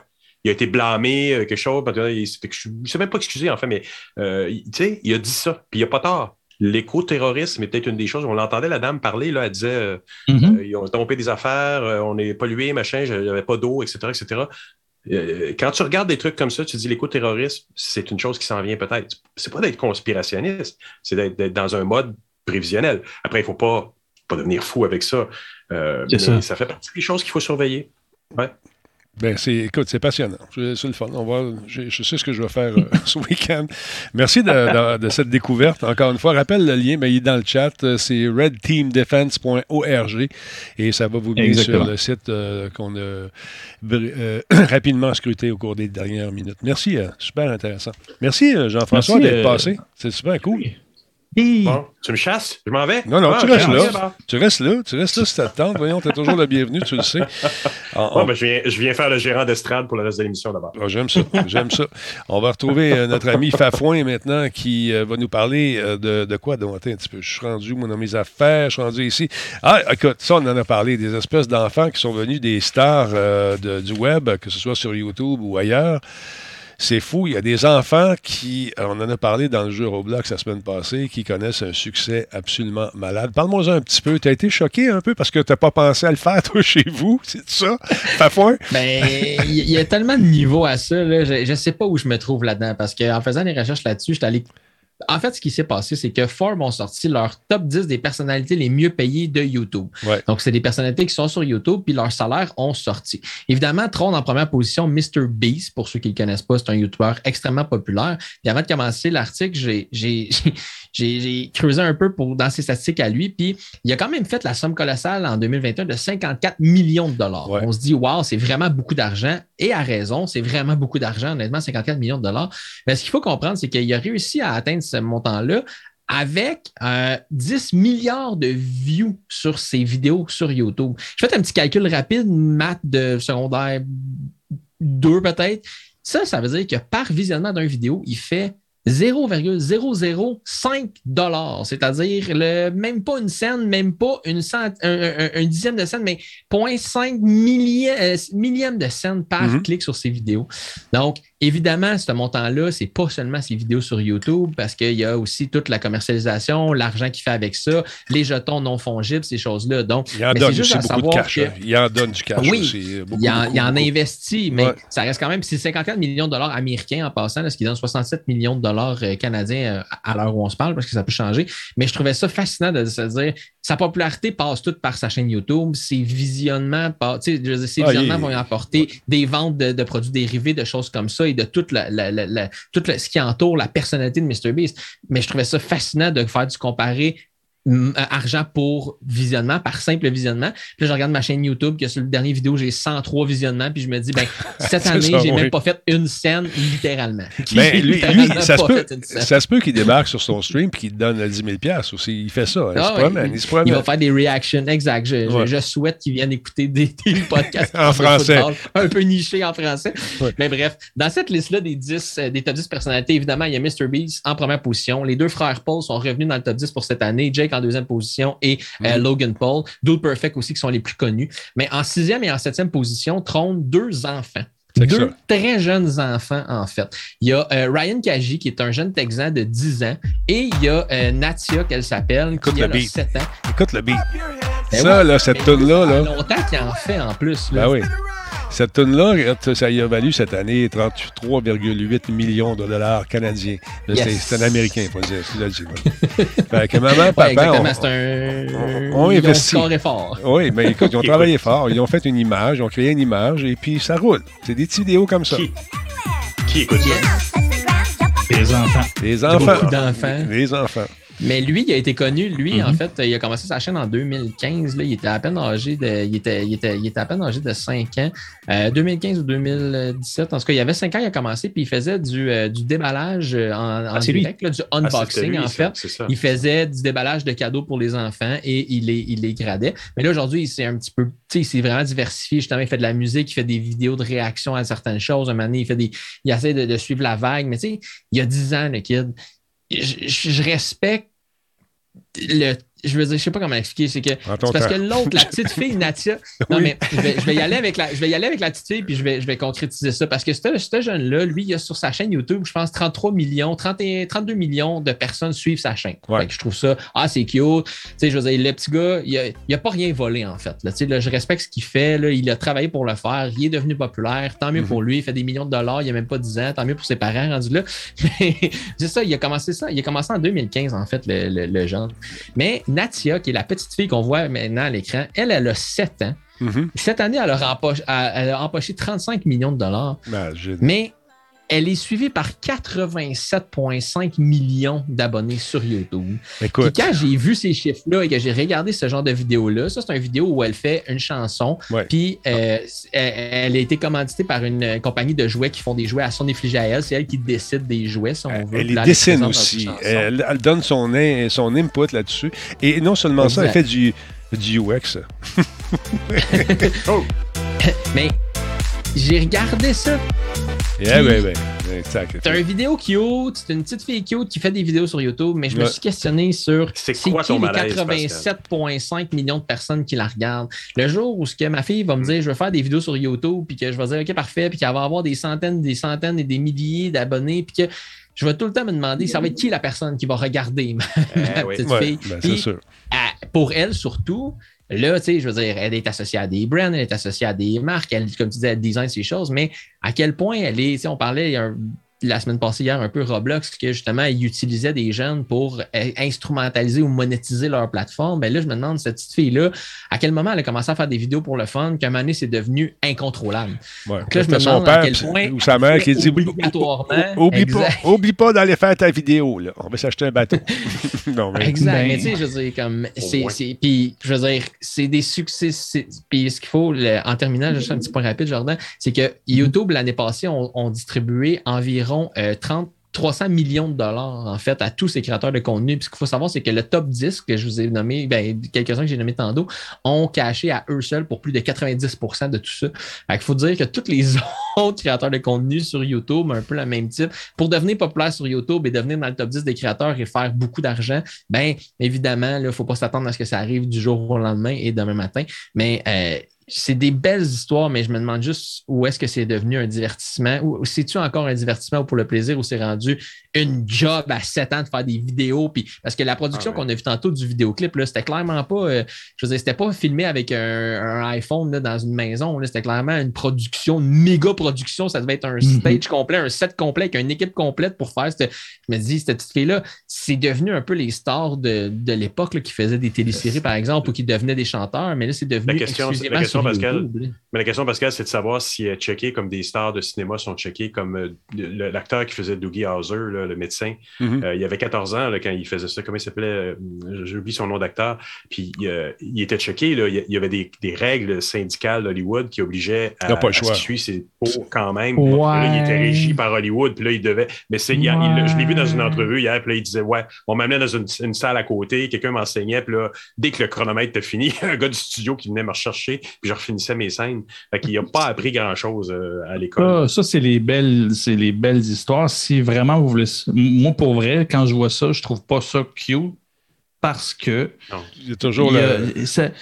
Mais c'est toujours, c'est pas, il y a une belle histoire, puis finalement, une fois de temps en temps, ça se passe jamais bien. Vous pouvez aller lire pour Michael Culkin comment ça s'est passé pour lui. Vous pouvez lire. Puis en fait, si vous voulez vraiment savoir ce qui se passe, allez lire toutes les histoires de ceux qui ont passé par le Mickey Mouse Club. Voilà. C'est tout. C'est tout ce que j'ai à dire. ouais. Ça, ça se passe pas bien. Si Justin Bieber il est fucké aujourd'hui, il est passé par là, pose-toi pas de questions. Mais, mais pour vrai, c'est pas chic parce que c'est. Encore une fois, si vous pensez en termes marketing, il y a une pelletée d'argent qui est investi sur ces enfants-là qui deviennent finalement Faut que ça rapporte. ils, ils deviennent. c'est ça, ils deviennent une pièce d'investissement. C'est carrément ça. Fait que de un, tu as des parents des fois qui veulent être fins mais qui n'ont pas le contrôle. Puis de deux, tu en as d'autres qui font juste profiter de ça. Histoire parallèle, Jordi. Ouais, je sais. Dur, pas dur, nom, hein. ouais, gentil. dur, dur d'être un Jordan. Mais euh, les parents, ça, ça- une fois que le succès s'est estompé, je pense que leur relation aussi s'est estompée, à même titre que le compte Oui, c'est ça. Puis c'est certain qu'il y a des belles histoires, vous allez en trouver parce que oui, il y en a qui ils ont bien géré ça puis que ça s'est bien passé. Mais c'est ça qui est l'exception. Fait que quand je vois ça, j'ai bien de la misère. J'ai bien, bien de la misère à trouver ça cute parce que, comme tu dis, c'est pas. C'est une production, là. Je veux dire, c'est immense ce qui se fait là. C'est un travail de feu, là. Ben oui. fait que non, non, c'est- s'il y a des jouets qui se font par rapport à ça, ben tu as des chaînes de montage qui dépendent des ventes qu'ils vont faire pour qu'elle, elle fonctionne. Fait tu sais, c'est au-delà de la petite fake cute. C'est une machine derrière, puis c'est là où ce que c'est pas Pantoute. des histoires d'horreur, il y en a ouais. un paquet. Tu sais, bon, euh, mais euh, Coughlin, il y a Britney Spears, comme euh, Emily Vol l'écrit, il y en a un paquet d'autres. C'est. ah, moi, le nom que je cherchais en fait- tout à l'heure, c'est Neil Patrick Harris. Exact. Je pense. Ouais, Voilà, mais le, exactement. le- en fait, les gens se ralliaient beaucoup aussi euh, pour dire, tu sais, tu parlais tantôt du Mickey Mouse Club, des choses comme ça, mais c'était toutes des, c'était euh, des canaux, si on veut, qui étaient associés à des grands, à des méga, justement, des, des, studios, excuse-moi, qui étaient riches, qui étaient puissants, qui avaient de l'argent, ces choses-là. Mais la démocratisation de YouTube fait en sorte que ces deux petits-là ont commencé justement dans leur sous-sol avec une petite caméra QQ, avec un setup un peu, un peu à la va-vite, juste pour être capable de faire ça. Ils sont devenus populaires, populaires, populaires, mais on, fondait beaucoup d'espoir, en fait, sur YouTube pour justement être capable de s'autoproduire, être les propres producteurs de notre contenu, être les propres producteurs de ce qu'on fait, justement, les MrBeast de ce monde. Il a commencé comme ça. Aujourd'hui, il a dit qu'il y a plein d'argent, puis il y a une équipe qui le suit, mais ça reste que j'ai quand même l'impression, admettons, que lui, pour un jeune homme de 20, euh, dans, la 25 ans à peu près, ben, il doit contrôler ce qu'il fait. Mais ces enfants-là sont à la solde des, des, gros studios qui ont fini par dire on va monétiser cet enfant-là. Tu sais, c'est pas. Mais qu'est-ce qui fait peur là-dedans? Tu as l'air d'avoir une crainte, mais c'est à peu près comme on le disait tout à l'heure, les mêmes histoires que certaines personnes ont pu vivre avec des studios. Là, ils vivent avec leurs parents. Il y a moins d'intermédiaires, puis peut-être moins de contraintes, ou peut-être plus. Peut-être. C'est une relation très abusive quand même. Là. La crainte, c'est la désillusion de l'autoproduction. Tu sais, je veux dire, comme n'importe qui aujourd'hui peut se partir un podcast, n'importe qui peut se partir une chaîne YouTube puis faire des vidéos de réaction, faire des vidéos de ci, de ça.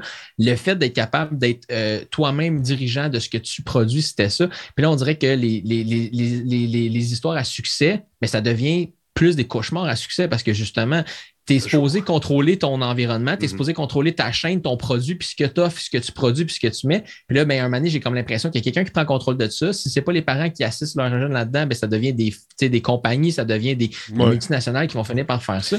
Moi, c'est ce qui me, c'est ce qui me, je trouvais ça un peu, euh, je sais pas, tu sais, si demain matin, ma fille, mon gars me dit, ah, papa, je vais commencer à faire des vidéos sur YouTube, OK, je vais l'encourager, je vais, je vais vouloir l'encadrer là-dedans, tout le kit, mais à quel moment tu perds le contrôle justement d'un environnement qui était à la base posé être fait pour l'autoproduction ou pour tout un chacun, en fait? Tu sais, l'autoproduction, moi, je, je mettrais ça de causer un petit peu, je penserais plus au vol de, de, l'enfance de ces mm-hmm. jeunes-là. Et ils deviennent des produits carrément. Puis, on, écoute, tout. Demain, la petite fille là, qu'on a vu, le petit gars, il dit Moi, je suis tanné, j'arrête. Et Hé! tu es sûr que tu vas arrêter? On dit, voyons donc, on va en faire un petit dernier, là, ça va bien. Tu sais, je sais pas. Hmm. Je sais pas à quel point ils sont libres de faire ce qu'ils veulent, justement, tu sais, rendu là. Et puis même là, à, l'inverse, s'il veut arrêter, c'est une chose. De l'autre côté, mettons que ça se passe bien. Quand ton enfance s'est développée avec une popularité absolument immense, tu as construit ton identité sociale en étant connu, appelé dans. Là, tu deviens en bout de ligne, la saveur de YouTube de 10 ans. Hey, tu dois tomber. Je vois juste les Olympiens qui, quand leur carrière est finie, ils pognent une chire parce que là, tu n'as plus d'équipe autour de toi, tu n'as plus le médecin qui t'appelle tous les jours pour savoir comment tu vas. Tu es rendu tout seul. Hey, eux, autres, ils ont une vie vraiment déjà tough après parce que la vie, c'est pas ce qu'ils connaissent. Ils ont toujours été là-dedans. Puis je fais une mini parenthèse par rapport aux athlètes, ce qu'on raconte là. Je prends l'exemple de ton gars, euh, Denis, qui est un athlète qui, qui s'entraîne beaucoup, mais à chaque fois, on s'en est parlé souvent. Ah là, on se voit, on se voit plus chez toi, mais quand on s'en parlait des fois après l'émission, hey, tu veilles, là, t'es comme, t'es sûr, tu sais, vous vous assurez tout le temps que c'est ce qu'il veut faire. Ben oui, c'est moi, c'est pas moi qui est sur la planche au 10 mètres ou au, 7 mètres qui fait des culbutes puis qui rentre dans l'eau comme une flèche. C'est pas moi là, qui, euh, qui s'entraîne. Euh, euh, écoute, c'est malade. Le nombre de plongeons qu'il fait dans une séance, j'ai de la misère à en faire 10. Lui, il en fait 100. Tu comprends? C'est fou. Mais on, notre but, c'est de rappeler que c'est pas. Les médailles ces affaires-là, c'est bien le fun. Mais quand il n'y en a plus, il n'y en a plus, ça arrête ça qu'un crime. Fait que là, commence à penser à ce que tu veux faire déjà, parce que si tu ne fais pas ça toute ta vie. Fait que euh, des fois, il dit, oh, ouais, mais moi, je pense que je vais faire ça jusqu'à quel âge, jusqu'à tel âge. Je vais essayer de me trouver, j'aimerais ça aller dans tel domaine, tel domaine. Bon, OK, c'est ça, je veux, ouvre-toi des portes. Puis commence à, penser à, d'autres choses, parce que tu ne viendras pas millionnaire en, étant plongeur non plus. À moins d'être euh, champion du monde, puis euh, d'être Tom Daly, puis avoir des, des, des commandites de ci, de ça. Mais rendu là, ça va être moi son gérant. puis, tu comprends-tu? Puis ça ne sera pas quelqu'un d'autre qui va venir en profiter. Tu comprends? C'est lui qui. Ça va être son argent, lui, c'est ses affaires, c'est sa vie, c'est ses trucs. Déjà, il a fait des publicités. Moins 10 puis... Non, non, non. D'ailleurs, on a fait une ben là, pub. Ta retraite. ta retraite, comment? D'ailleurs, on a fait une pub là, pour, euh, une, euh, bon, pour les caisses de jardin, puis la, dame au contrat a dit Bon, votre cote, c'est de combien, vous là? Je dis Moi, j'en prends pas de cote, c'est mon fils. Tu sais. Ah, OK. Fait que c'est à lui. C'est ses affaires. C'est ses bebelles. Un jour, quand ils, non, mais c'est important, c'est important qu'ils comprennent ça aussi. Puis c'est ce, que, c'est, ce que ces jeunes-là, qui sont beaucoup trop jeunes, à mon avis, ne réalisent pas. Mais être has comme quelqu'un l'écrit à 16 ans, ça doit être tough en Simonac. Ça doit être tough en tête. Comme je te dis, tu as construit ton identité. nous, on a construit notre identité en découvrant le monde, en se faisant écœurer ici et là. Là, toi, tu es une vedette, puis là, du jour au lendemain, tu plus rien, puis tu as, à peine sorti de ton adolescence. T'as boire. Ah non, j'ose même pas imaginer ça. rien. À 35 millions par, année, euh, si elle ne fait 70, ça n'a plus rien, plus rien. T'en fous un peu de. Ouais, mais attends, le mec, mec, t'es au Texas, puis tu croises un petit mendiant là, dans 15 ans, tu donneras un, deux pièces, tu diras, tu viens de où, toi, puis il va sûrement dire, à l'époque, j'étais multimillionnaire, puis je déballais des cadeaux sur YouTube. Il y a ça, il y a ça, il y a toujours cette possibilité-là. Combien de jeunes, combien de gens ont perdu une vie à essayer de devenir une vedette dans le monde du cinéma, de la télévision ou autre? Là? Puis il y a du monde, il y a des, requins euh, qui, qui, te proposent. Euh, moi, ma fille, on l'avait fait un peu quand elle était plus jeune euh, pour faire des photos mannequins, ben, des photos oh, de, de, de, pas c'est super top, mais là, tu passes avec des agences, puis là, ils font des photos, puis tu commences à avoir des contrats. Tu intérêt à être un parent pas mal dévoué pour suivre, puis aller à, des, des, trucs de photos à 10 h le matin, un jeudi. Mais, euh, mais, mais, bon, des, des, illusions. Mais c'est une expérience que ma fille a connue. C'est cool. Elle regarde encore les photos qu'elle avait prises à l'époque. On était là tout le temps, puis tout. Mais, mais c'est une expérience. Après, ceux qui font d'un espoir, comme les parents qui font d'un espoir sur un enfant qui va venir millionnaire, comme un jeune joueur de hockey aussi, c'est toujours un peu mm. la même désillusion. Il y a beaucoup d'appelés, peu d'élus, comme dirait l'autre. Voilà. Voilà. Mais il faut faire attention. Là, on déborde un peu, on est rendu loin. J'aimerais qu'on parle de ton, euh, ton autre sujet euh, rapidement, M. Monsieur, euh, monsieur Chenard. Un autre site. Paraît-il que au Canada, les big tech seraient, auraient les doigts dans la politique canadienne. Voyons donc. Qu'est-ce que tu dis là? Ben oui, c'est un terme que j'ai découvert. Euh, je vais, le, je vais lever mon chapeau à, euh, voyons, euh, Bon, je me rien. son nom. J'ai l'air fin. Je le trouverai tantôt. OK, quelqu'un qui porte un chapeau. Qui avait été... un peu... ouais, non, Patrick White, excusez-moi. Patrick White. Patrick White, qui, je suis abonné à son infolette. Il a partagé un article du Star qui parlait, ben, en fait, de l'influence que la politique canadienne vit par rapport au Big Tech, mais de par l'intérieur du gouvernement. Et là, je trouve ça intéressant, je disais ça. Et ça a pointé vers un site qui s'appelle Regulatory Capture Lab. Et là, j'ai découvert l'expression regulatory. Essayez donc de le dire. Regulatory, capture. regulatory capture.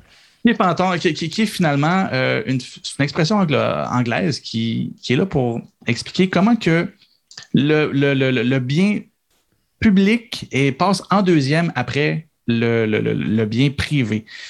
C'est-à-dire les entreprises, toutes les, toutes les lois, tous les trucs seraient créés, ou du moins une bonne partie, seraient influencés pour mettre de l'avant les, les, entreprises privées versus le public. Et là, tu te dis, bon, OK, on arrive encore du côté euh, un peu, pas, conspi, pas conspiration, mais tout ce qu'on connaît de la politique, on sait bien les lobbies et tout ça. Mm-hmm. Mais ce que j'ai découvert sur ce site-là, puis c'est pour ça qu'eux autres ont mis ça sur pied, c'est que euh, ici, comparativement aux États-Unis, aux États, ils ont bien des flags qui se lèvent, ils ont bien des drapeaux qui se lèvent. Il y a peu de choses qui se font parce que ça prend beaucoup de temps. Au Canada, il n'y a pas vraiment de drapeaux qui se lèvent parce qu'il n'y a pas d'institution qui vérifie vraiment les gens qui travaillent au gouvernement, il y a une vérification, c'est sûr, pour les lobbies, il y a une vérification sur ton CV passé, mais on ne traite pas les influences que tu pourrais avoir si tu as travaillé pour une entreprise X et que tu commences à travailler au gouvernement. Et c'est là où ce que un des, un des articles qui ont parlé, ils appellent ça le revolving door, c'est-à-dire il y a un, ils ont fait, ils ont répertorié les différents, différentes personnes d'influence qui sont rentrées au gouvernement pour travailler pour un parti X qui a fini par aller au pouvoir, pour après ça retourner dans ton entreprise. Il y en a une que, euh, je, que je t'avais donné un exemple dans le courriel que là, j'ai pas sous les yeux, évidemment, comme je te dis, mes notes n'étaient pas aussi que j'aurais voulu. Mais euh, il y en a une qui travaille avec présentement Madame Freeland. Madame Freeland, c'est elle qui, euh, qui, est au ministère qui va, qui a, qui a annoncé dernièrement que euh, ben, on allait taxer les big tech. Oui, mais en 2024. Et c'est de là l'article, c'est là, c'est de là l'article du Star qui dit, mais qu'est-ce qui fait que c'est long de même avant de bouger? On ne peut pas le prouver officiellement parce que ce sont des jeux d'influence et quand tu commences à lire sur les jeux d'influence, tu peux te rendre compte aussi que des fois, ça peut même être, ces influences-là, même si elles ont une issue pas idéale, peuvent être faites de bonne foi. On peut tous avoir des mauvais plis. Et c'est sûr que si tu viens d'une entreprise, tu as travaillé pendant des années pour Google et que tu viens travailler pour celle qui va commencer à taxer les gens, ben, tu peux peut-être réfléchir à ces politiques-là qui viennent et te dire, ouais, mais parce que ça va peut-être ralentir ou ça servira peut-être pas le monde. Et là, encore là, je vous dis, c'est toujours de bonne foi jusqu'à preuve du contraire. Tu sais, je peux pas dire, je peux pas faire un procès d'intention. Mais la pro, une des proches de Mme Freeland, c'est quelqu'un qui a travaillé quatre ans. Des amis. était euh, chez Google Canada et qui était responsable euh, des, communications euh, et des relations publiques. Donc, Kevin Chan de Facebook, il, a travaillé avec le Parti libéral pendant un bon moment. Il est revenu après ça chez, chez Facebook. Ben, ce qu'on ne traite pas, c'est les liens qui se sont faits au niveau de l'éducation, au niveau de la politique, au niveau. Et, c'est tout ça. Donc, le, le capture, Regulatory Capture Lab, ben, si vous voulez vraiment voir les jeux d'influence et tout ça, c'est ce qu'ils font. C'est-à-dire, ces deux institutions qui sont assemblées qui ont dit, bon, là, il faut au moins qu'on répertorie. Et c'est aussi quelque chose que j'aime beaucoup dans leur couverture. Ils sont neutres. Comme je vous dis, je suis de bonne foi. Je, crois à la bonne foi jusqu'à preuve du contraire. C'est la seule façon que tu peux fouiller sans vouloir prouver que quelqu'un n'est pas fin. Ben, tu penses qu'il est fin jusqu'à temps que tu es comme non, là, je peux plus penser que tu es fin, tu as clairement voulu faire du trouble. Ben, c'est comme ça qu'ils cherchent. Ils apportent même pas de mauvaise foi sur le fait que tu as travaillé chez Google longtemps, mais quand on commence à voir que tu as travaillé chez Google pendant plusieurs années, tu as travaillé au Parti libéral pendant certaines années, puis après ça, tu es revenu de l'autre côté, arrête, même si tu es bien fin, tu as amené de l'information d'un côté, tu en as amené de l'autre aussi. Et où s'appelle-toi un excellent lobbyiste à ce moment-là? Tu sais, oui. Tu es bon dans ce que tu fais parce que tu, tu as mangé à tous les râteliers finalement. Ben, c'est ça. c'est là où tu as, plusieurs. plusieurs possibles. Et c'est là où, que, eux autres, de leur côté, ben, ce lab-là, ils se concentrent là-dessus parce qu'ils considèrent que c'est un manquement.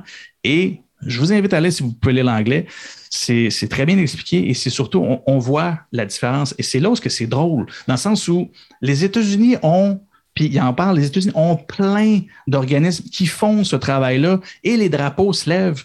L'influence est tellement rendue profonde aux États-Unis et ils sont tout le temps en élection, fait qu'ils ont tellement tout le temps besoin d'argent pour leurs élections que l'argent empêche les, différents politiciens de mettre en action des choses beaucoup plus vite. Bien, nous, notre système est complètement différent. Mais on pense tellement que tout va bien qu'il n'y a pas d'institution comme ça qui vérifie ce, qui se passe et ce, ce trafic d'influence-là. Et ça m'a ouvert les yeux sur une couple de choses. Et encore une fois, même de bonne foi, on le voit et c'est très bien expliqué, ça influence, qu'on le veuille ou non, ce qui se passe. Fait que ça peut être une bonne partie des choses qui expliquent bien que ça bouge pas si vite que ça, puis que même si on dit on bouge en 2024, ben c'est ça. Il y a des gens autour, il y en a beaucoup, qui ont travaillé avec ces entreprises-là. On l'a vu pour mm-hmm. le, pétrole avant, mais le pétrole, c'était beaucoup plus au niveau des lobbies. Là, on parle vraiment que c'est des gens qui travaillent dans le parti. Et ça, ben, c'est un réel problème. Il y a des lois pour ça. Il y a des, règlements. Tu dois déclarer quand oui, tu es là. Mais, euh, Moi, par exemple, je ne peux pas solliciter de contrat avec la Ville de Montréal pour deux ans. Je pense. D'ailleurs, personne ne pouvait me dire. C'est tellement vague que quand j'ai quitté, je dis ben, quand est-ce que je peux prendre des contrats? Moi, je connais plein de monde, j'ai des problématiques continuent à m'intéresser quand même. Puis là, on me disait, ah, personne ne savait six mois, un an, deux ans peut-être. OK. Fait qu'il y, a, il y a comme, je pas, comme pas officiel, officiel. Il y a une non, ben, qu'un gars comme moi va faire, mais que peut-être que quelqu'un qui fait du 250 000, 300 000 par année, qui va aller travailler au gouvernement et qui va venir travailler sur Facebook, elle l'a pas, lui, cette éthique-là. Il la comprend pas, puis c'est de la camarade, camaraderie. Camaraderie, voilà. ça, que euh, quelque part, euh, c'est un monde normal des joueurs d'influence qui, quand tu es rendu à un certain niveau, c'est ça qui fait que tu es là. Quand tu fais du 300 000 par année dans une grande entreprise, tu n'es plus en train de visser des affaires, tu es en train d'être quelqu'un qui est capable de faire du réseautage puis de mettre des gens en contact d'aller travailler au gouvernement, de revenir travailler sur Facebook ou dans une autre grande entreprise, c'est un naturel dont ils ne voient pas le mal, mais qui devrait être régi parce que ces réseaux-là, à un moment donné, deviennent trop poreux. Puis c'est pas ça. Je veux pas ben, blesser le gars qui était là l'année passée, là, qui travaillait chez Facebook, puis qui retourné travailler chez Facebook. On va lui donner un an de plus avant de le taxer. Hein? C'est là, c'est là où, dans ce que, tu, parles là, c'est exactement bien expliqué de façon explicite. C'est-à-dire qu'il y a des lois, il y a tellement des flous que tu as beau vouloir dire, ben ça se fait pas. Ouais, non, mais il y, avait, il y a quelqu'un qui travaillait au gouvernement, là, j'ai pas son nom encore une fois, et qui est rentré chez On veut des noms. On veut des noms. Malheureusement, je ne l'ai pas. Cherchez Palantir Canada Politician, vous allez le trouver. Là. Puis il travaillait pour la, en, politique. Il est passé du jour au lendemain chez Palantir. On s'entend Palantir. Je vous rappelle que c'est dans l'industrie de la surveillance. C'est assez profond comme, euh, Mhm. comme concept d'entreprise. Il est passé là. Ils, ils ont investigué, ils ont passé. Ah ben, non, finalement, de cette façon-là, on ne peut pas démontrer que ce que tu as fait ici au gouvernement peut influencer du côté de Palantir. Fait que tu peux. Fait que du jour au lendemain, paf, il est parti, puis c'était correct. Il y a des trous dans ces lois-là qui sont très bien expliqués, ce qui fait que non, on s'y penche pas parce que tout le monde se dit, ben non, on peut pas faire ce qu'il veut. Comme les lobbies, les lois sont dans un sens et pas dans l'autre, ce qui fait qu'il y a une influence qui peut passer et qui passe finalement. Donc, euh, non, je vous le dis, ça vaut la peine. C'est expliqué en, en anglais, malheureusement, mais d'une façon très claire, très limpide. Là. Fait Voilà. que je vous invite à, à aller le lire parce que après ça, tu regardes l'actualité, puis tu peux saisir ce qui fait que ça bouge pas si vite. que ça. Yes. Et, et on n'en parle pas de ces choses-là. Puis tu te dis, euh, tu sais, on a eu, on a eu ou il est toujours là, euh, euh, le président d'Air Canada, qui est un voyons, anglophone, unilingue anglophone, dis-je bien, et qui, personne s'en est aperçu. Euh, qui l'a mis là, pourquoi il a été mis là, puis pourquoi personne n'a mentionné qu'il aurait peut-être dû être un petit peu euh, bilingue quelque part après quelques années en, en poste. Il y, a, il, y a, il y a un manque de vigilance dans les dirigeants des grandes entreprises, des grandes organisations et des gouvernements qui est très dangereux, je trouve, qui va En même temps, adresser. si on regarde ça d'un autre angle, juste essayer de comprendre, c'est que on s'entend que, souvent, là, les gens, ils décriaient les salaires que les hauts dirigeants de certaines entreprises faisaient en disant, mais là, ça n'a pas de sens que le haut.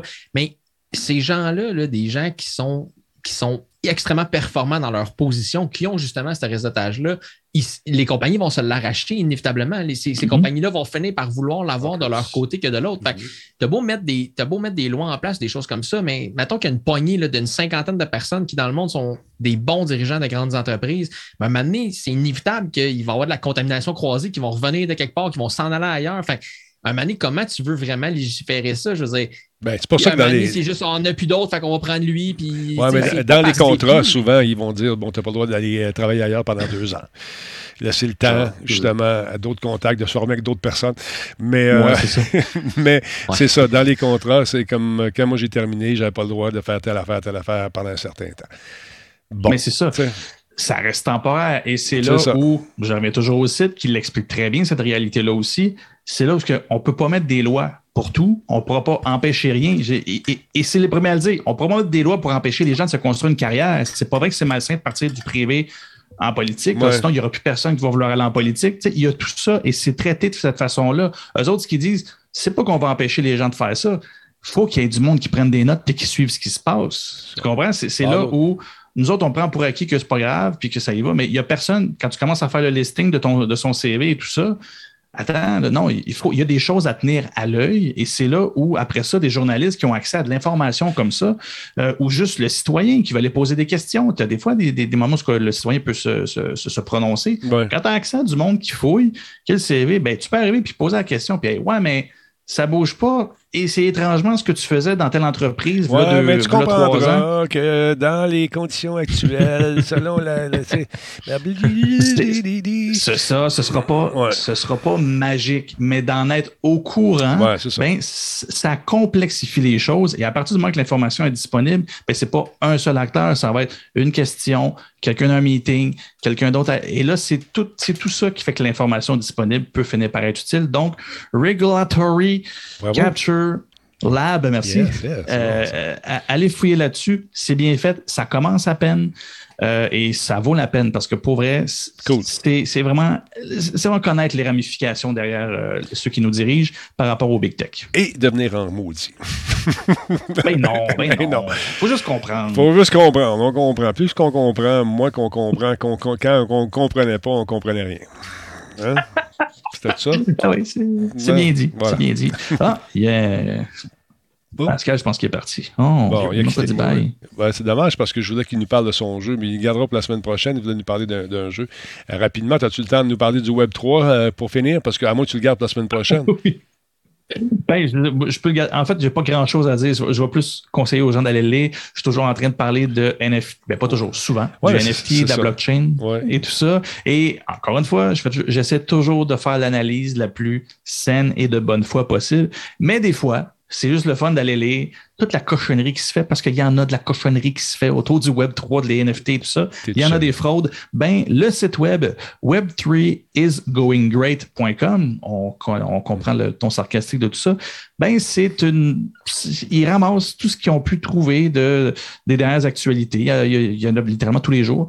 Euh, des nouvelles fraudes, comme la, celle que je te donnais en exemple dans, dans le courriel, c'est que il y avait des NFT qui avaient été créés, puis il disait que tous les profits allaient donnés à une, œuvre de charité. Il avait ramassé pour 30 000 en achat d'NFT. Et euh, finalement, il a tweeté euh, Bon, ben les 30 000 vont aller à la charité, on hésite encore. Et quelques minutes plus tard, il a tweeté Ben finalement, l'œuvre de charité, ça va être euh, mon compte en banque. Fait que, euh, il a tout fermé. Le tweet, euh, c'était le dernier tweet. Il a fermé son canal, puis 30 000 pièces se sont évaporées, puis il est parti avec ça. 30, 000, seulement. Mais il y en a plein dans les crypto-monnaies. Il y a eu un scandale aussi. Euh, un ami investisseur au Bahamas qui a investi des, des millions dans, un, dans une crypto-monnaie qui s'avère ne pas avoir les fonds derrière pour backer la valeur de ce qu'ils font. Il va en avoir encore. Il va avoir de la prétention dans ces, dans ces trucs-là. Puis ce qu'on prétend être le Web 3.0, le, le, Web 3, peu importe qu'est-ce qui s'en vient, je veux dire, peu, peu de gens peuvent vraiment faire le, tour de ça. NFT, crypto-monnaie, euh, euh, euh, des, comptes qui sont des comptes utilisateurs qu'on rapatrie chez nous, indépendants de Facebook, indépendants des Google, mais qu'on a. tout ça est, encore flottant. Mais je on sait que quelque chose doit arriver, il doit évoluer, mais on n'est pas tout à fait là encore. C'est le Far West en ce moment là-dedans. Tu regardes ça, il y en a une gang qui ont pris le cash qui sont partis, tout simplement. Ah oui. écoute, oui. C'est malade mental. Tu regardes ça, tu lis ça, si tu lis l'anglais un peu, là, et ça n'a pas de passe, ça n'a pas d'allure. Ben, c'est là où on entend le Bitcoin quand il vaut beaucoup. De, quand il vaut beaucoup euh, tu entends les, les, passes de cash que le monde se sont faites. Oui, il y a ces histoires-là aussi. Mais bon, c'était pas là de se rappeler qu'il y a bien du monde qui profite de cette manne-là. Puis, ben, c'est ça. Bref. Euh, il y a des gens pour investir là-dedans.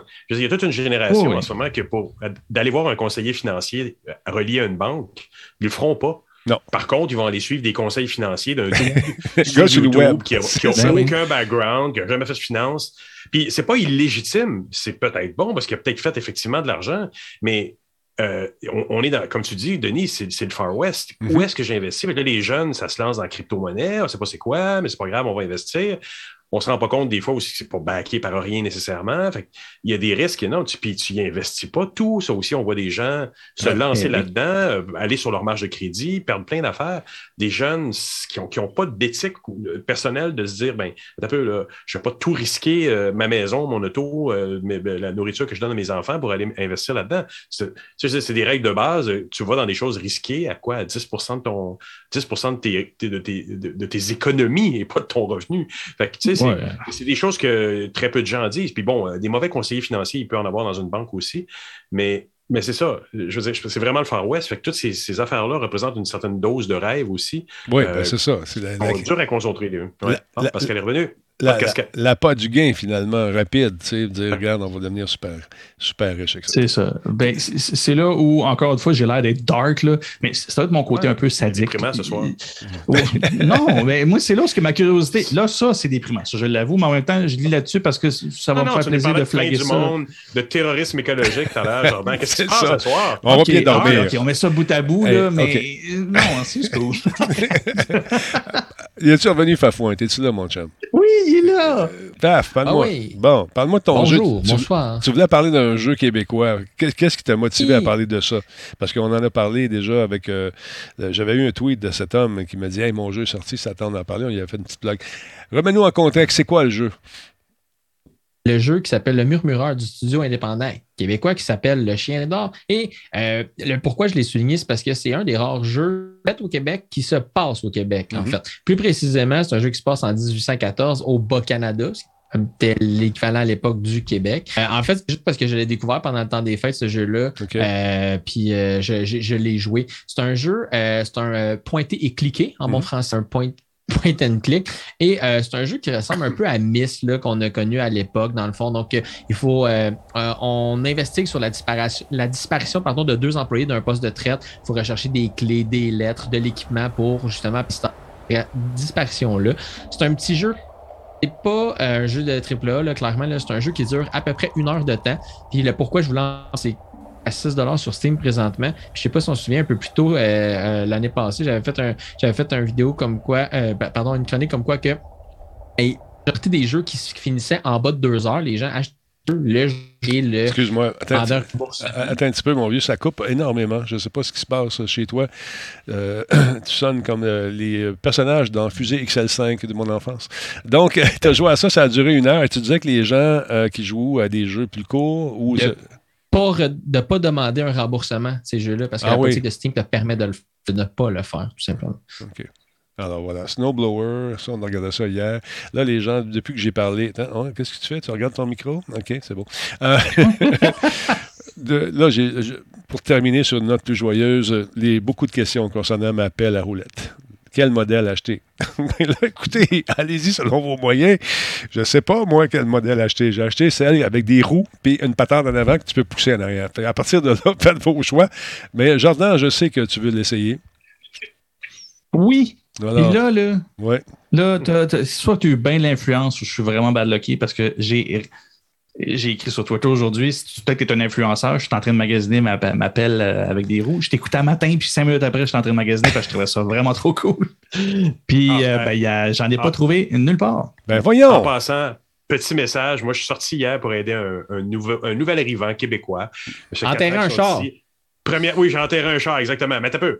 Il, il- essayait de se stationner, il n'était pas capable, j'ai aidé à le déblayer. Puis là, je vois un peu plus loin d'autres nouveaux arrivants, des jeunes Français, machin. Hein? Ah, ouais, Du coup, Ouais. puis là, ils ont tous mis leur neige sur le trottoir. Fait que là, je leur dis, t'attends un peu, là, il y a des voisins. Mes voisins ont 93 ans. Ils peuvent plus sortir après ça. Ils disent, oh, mais c'est pas grave.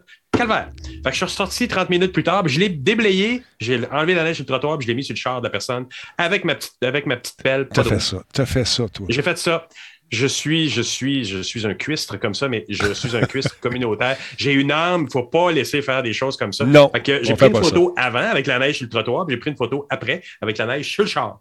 Puis c'est ça. Faut, faut, faut avoir faut avoir une éthique. On parle de choses déprimantes depuis le début. J'espère que j'ai mis un sourire sur le, sur le visage de tes auditeurs, Denis. C'est comme moi, ça. en tant que bourgeois de campagne, je fais juste payer un déneigeur qui déneige mon entrée, tout simplement. Donc, euh, c'est tout. C'est ça. Bon, Puis- d'accord. Écoute, non, c'est important de comprendre qu'il y a une éthique au niveau de la neige au Québec et c'est important d'avoir les outils pour les déblayer. J'en parlerai plus de la Christie de Pelle, c'est la dernière fois. Tu sais, voilà. cute. Attends, oh, euh, redirection. Bon, Oh, oh, oh, attends un peu. Tu vois, là, c'est ça. Non. Euh, briser l'Internet. J'ai brisé l'Internet. Attends un petit peu. On va revenir en arrière deux secondes parce qu'il y a une redirection qui se fait. Attends un peu. Escape, effonce, détruire, petit pays. Canadian Tire, là. Non, C'est non, ça. il n'y en a pas chez Canadien Tirelire et ils devraient avoir ça. Je comprends pas comment se fait, ils l'ont pas. Je suis obligé de faire venir ça de pays lointains dans lequel probablement il n'y a même pas de neige. Mais c'est pas grave. Aux US. Euh, regarde, c'est C'est celle-là. les. US, ton pays lointain? Non, ça vient de la Chine, si je ne me trompe pas, mais probablement que. Eh, elle va casser. Elle va casser. Elle Non, euh, c'est pas si pire. Si à case, j'ai mon plan B, j'ai, euh, écoute, c'est c'est semblable à ça, OK? Et c'était intéressant de prendre ici une pelle à roulette avec un truc en plastique, une espèce de téflon qui ne scrapera pas votre revêtement non plus. Ah, euh, de- Problème de banlieue. hein, non, non, jeu. problème de trottoir aussi, puis ça, ça brise moins ta pelle, tu sais, c'est- c'est parce que... Alors voilà, des pneus, c'est important d'avoir des pneus en caoutchouc et non pas en plastique, vérifiez. Il faut avoir des poignées chauffantes si vous êtes un peu moumoune, mais c'est important d'avoir... C'est un peu momoun, effectivement. Est-ce que tes poignets sont chauffantes, Pas Denis, du tout, sérieux? pas du tout. OK, quand Pas même, parce je me Ouais, sens ouais, dans un infopub à, à TVA. Là. Je m'attends à ce que tu me dises que ça coûte trois paiements de 29,95, mais que tu Ah, payes le non, premier non. paiement. Là, La puis Easy capote. Oh, T'as le modèle pour petit vieux. Non. le modèle pour petit vieux à quatre roues, Denis. Non, ben, dessous, ben là, non, c'est ça. Là, ça, ça, ça, Là, ça prend la séquence en noir et blanc avec la personne qui arrive sur son terrain avec quatre pelles puis qui tombe puis qui est comme voyons c'est compliqué pelleter. Ben voilà. Oh. Voyons non, il veut pas que j'y aille. Il veut pas que j'y aille. Je voulais vous montrer Ah, l'image en comme par hasard, on, Ah, on verra pas celle à quatre roues. Et voilà, et voilà. Vous en avez une Ah, panoplie regarde, ici. regarde, elle est là. Elle, là, celle pour ta retraite en dessous. Regarde, regarde. Ça, Ben ça oui, sert de marche. diable avec une pelle. Tu peux Non, pas te ben, planter, Denis. Ben, regarde C'est celle-là ici. Regarde celle-là ici. Oh, 25 une piastres. grosse. Une grosse roue. Vintage. Ça, là, Vintage. oui, mais ça, c'est pratique joli. parce que tu peux lever ta pelle. L'autre, tu peux pas vraiment la lever. Que c'est steampunk à la limite un Ben peu. oui, Oui, ben j'aime, moi, oui. Fait que tu Ouais, vois, ça, c'est intéressant. Ça, ça, c'est intéressant. ouais. Regarde, tu peux pitcher ta Ah. neige ici. C'est une pelle pour ceux qui nous écoutent en podcast avec une grande roue dans le milieu. Et là, Ouais. la personne fait de l'exercice en même temps, prend la pelle et la swing dans les airs. Et, Voilà l'exercice. euh, hey, je te jure, ça On, doit être. on passera. ça doit être la roue, tu vas en faire l'exercice. Tu vas même faire une crise cardiaque, Denis. Non, j'ai pas le goût de mourir. Regarde celle-là. Ça, ça, c'est le modèle pour les petits vieux, ça. Non, ça, c'est pas intéressant. Ça, c'est c'est moins intéressant. À 34 piastres, je te, je te pète ça tout de suite. ouais. C'est bon, rien, ça. Il y a aussi la, la modèle train de banlieue euh, avec des neigeuses aussi. Ça, chasse-neige. je dis. Non, ça non plus, c'est pas intéressant. Pour tes trottoirs, ça serait pratique, ce GF. Là, ton trottoir, tu te mets au milieu puis tu pousses chaque bord du trottoir. Bon, ouais, oui. Hey, tassez-vous, les citadins, les gens des condos autour, là, les petits nouveaux condos. Hey, je te Ouais. jure, ce monde-là. Dans une grosse neige mouillée comme celle-là ici, là, c'est c'est pas recommandé. C'est- C'est c'est tough un peu. Je tiens vous le dire tout de suite. La petite neige fraîche, au de là, je te ça, mon ami. Alors, c'est celle-là ici, moi, que j'ai pris avec euh, le modèle, avec le truc qui est incliné. Donc, tout le monde dans la famille peut l'utiliser, mais faut demander la permission. Oh, le vieux. Check le vieux modèle Denis Orange, là. C'est Ça, c'est bon, rien. besoin. Ça, c'est bon, rien. Ça, C'est ben, bon, je sais bien, rien celui ça, il y a quatre parents. enfants qui sautent dedans. C'est ça. Mais c'est ça. Ben voilà, ça sert à deux Ouais. affaires. Non, mais ça, ça va casser au niveau du plastique si c'est pas bon, pour en avoir déjà eu une. Je suis le spécialiste de l'appel. Tu sais, je- Il y a eu Riopel, le le de Talbot l'appel. Pardon? Le, le modèle de nos parents, il était fait en aluminium. En aluminium, c'est bon, mais pas en plastique. Les pelles en plastique, c'est toujours au niveau de la- de la- de l'attachement, l'espèce de truc qui vient comme fixer le manche. Dans le temps, c'était du bois, du bois d'arbre dans ce temps-là. Tu n'avais rien qui pétait, tu avais une poignée d'aluminium en haut. Tu sais, t'as où tu mets ta main, c'était de l'aluminium. Aujourd'hui, du plastique. Si tu penses qu'il fait frais dehors, tu le fais peut-être, ton plastique qui casse, t'as une poignée, pas de poignée. Qu'est-ce que tu veux faire avec ça? Alors ça, tu pelles, pognes la glace, le scraper, il pète parce qu'il est en plastique. La grosse Remets tes merde. dents, Pépère Talbot. Remets tes dents. C'est la grosse merde. Ah, tu sais, Là, tu, vois, tu, vois du monde, tu vois du monde sortir de leur char avec leur petite pelle rouge, le large de même, qui ils pensent qu'ils vont sortir du banc de neige avec Ouais, ces petites pelles-là. Ouais, Ça n'a juste pas d'allure, ces pelles-là. Ça sert à Ouais, rien. Je l'ai dit à une madame, elle a dit C'est quoi cette pelle-là? Allez vous acheter une vraie pelle. Aluminium. Il entend, là, il entend. fait peur. Il enterre les chars puis il juge les personnes fait peur aux ben oui. Hey, je veux pas te croiser à Montréal, moi, tabarouette. Non, tu veux pas me croiser, je suis dangereux.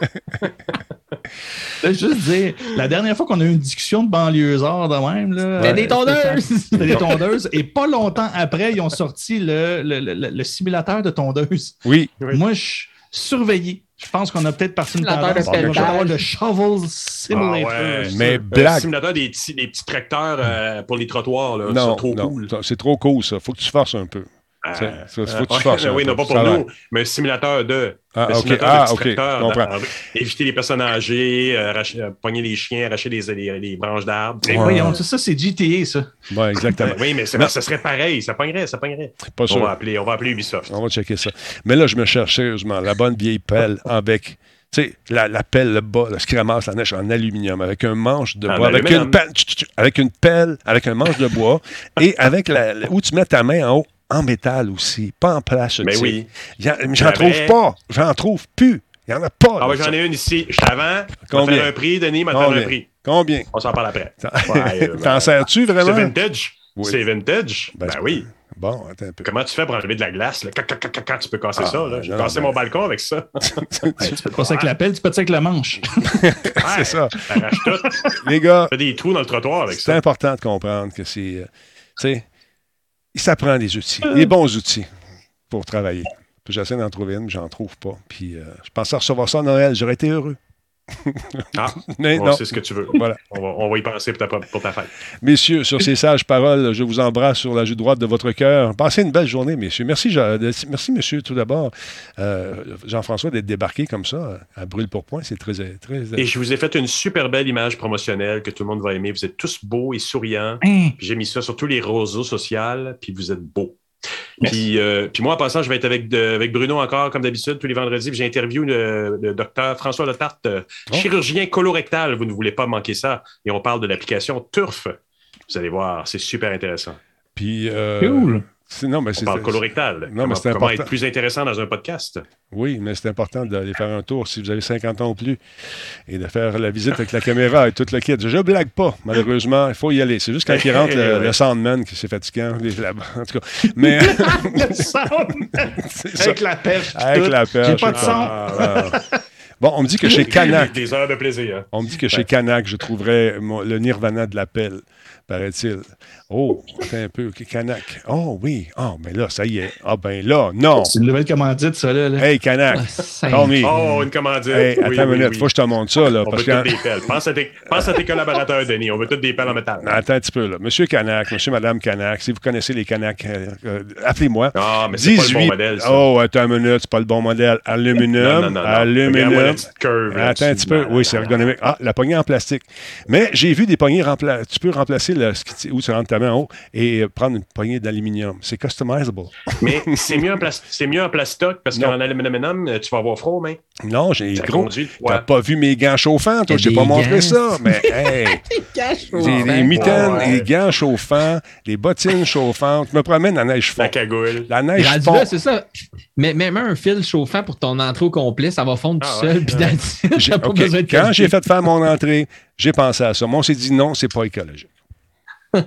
C'est pas écologique. Fait que je m'habille, je marche, puis la neige fond autour. Fait que c'est correct. Mais là, M. Canac, merci beaucoup.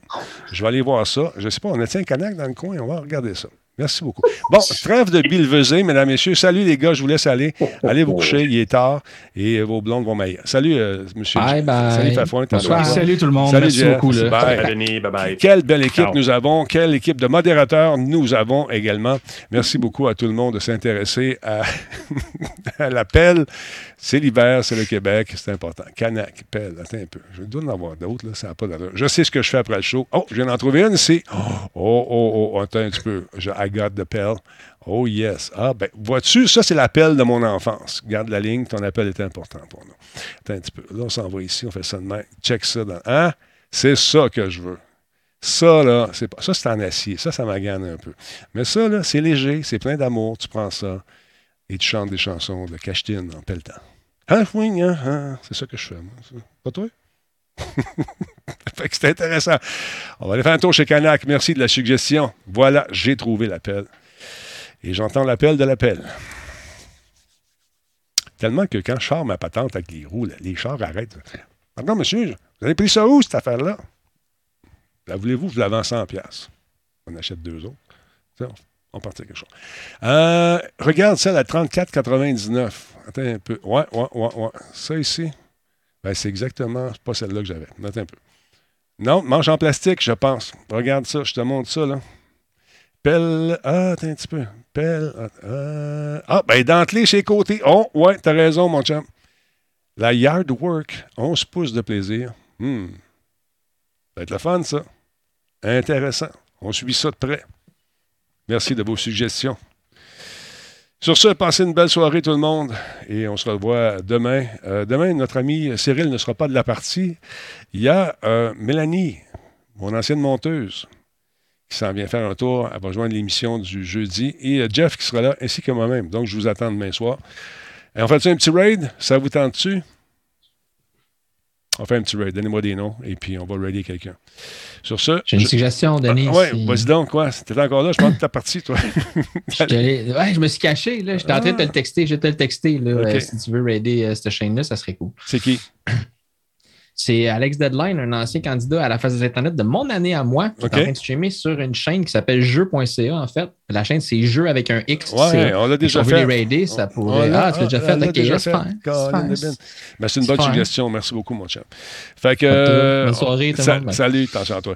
Euh, on se revoit dans le canal près de chez vous. Effectivement, Leapman, on va regarder ça, Leapman. On va regarder ça. Euh, cheeseburger. On lance le générique de fin et euh, puis on regarde ça tout de suite. Ah ouais, go. On rappelle que cette émission est présentée par Intel, mesdames, messieurs, et Alienware. Ça vous tente d'acheter de la pub, c'est facile. Publicité radiotalbot.tv, c'est mon adresse. On a d'excellents prix, on n'est pas cher, on est bon, on est fin, on est sympathique. Super le fun.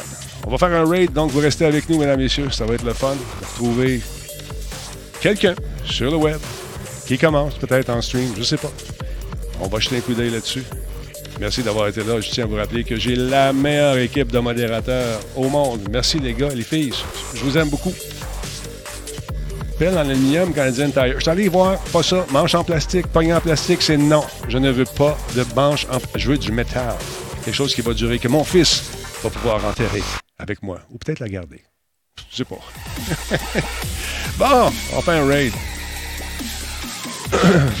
Où est-ce qu'on s'en va? On va aller voir tout de suite. Euh... Lancer un raid sur une chaîne. OK. Vous m'avez dit qui donc? Euh... OK. Euh... C'est ça, je veux un raid comme hier. hein, Quelqu'un qui... euh, pas beaucoup de monde. Le gars, il fait des cocktails. Je vais l'appeler d'ailleurs. Il m'a écrit. On va faire quelque chose ensemble. Ça n'a pas d'allure. Euh, on va aller voir ce que ça dit. Je les connais pas tous, malheureusement. Il y a tellement de monde qui stream. On va prendre ce clavier-là, ça donne mieux. Ok, ça en vient ici. Choisissez un raid. 37 personnes jouent à Warzone. OK. Qui d'autre? Euh, Sophie. Ah, on va aller voir. Comment qu'elle l'écrit? Euh, PHIA. Sophie. Ah, ben ça, c'est intéressant. On va faire ça. On va aller voir Sophie. On va regarder ce que ça dit. Ah, je la connais bien, elle. Elle fait des belles affaires, en plus. Fait que, ouais. On lance le raid. On va aller voir Sophie, qui est en train de parler d'impression 3D. Ça peut être intéressant. Fait que le raid s'apprête à être lancé dans 3, 2, 1. Ouais, on va écouter ça. On lance le raid, c'est parti. Salut tout le monde, bonne soirée, attention à vous autres. Et n'oubliez pas de faire un follow, soyez polis, soyez gentils, soyez fins. on y souhaite bonne fête en rentrant. All right? bye.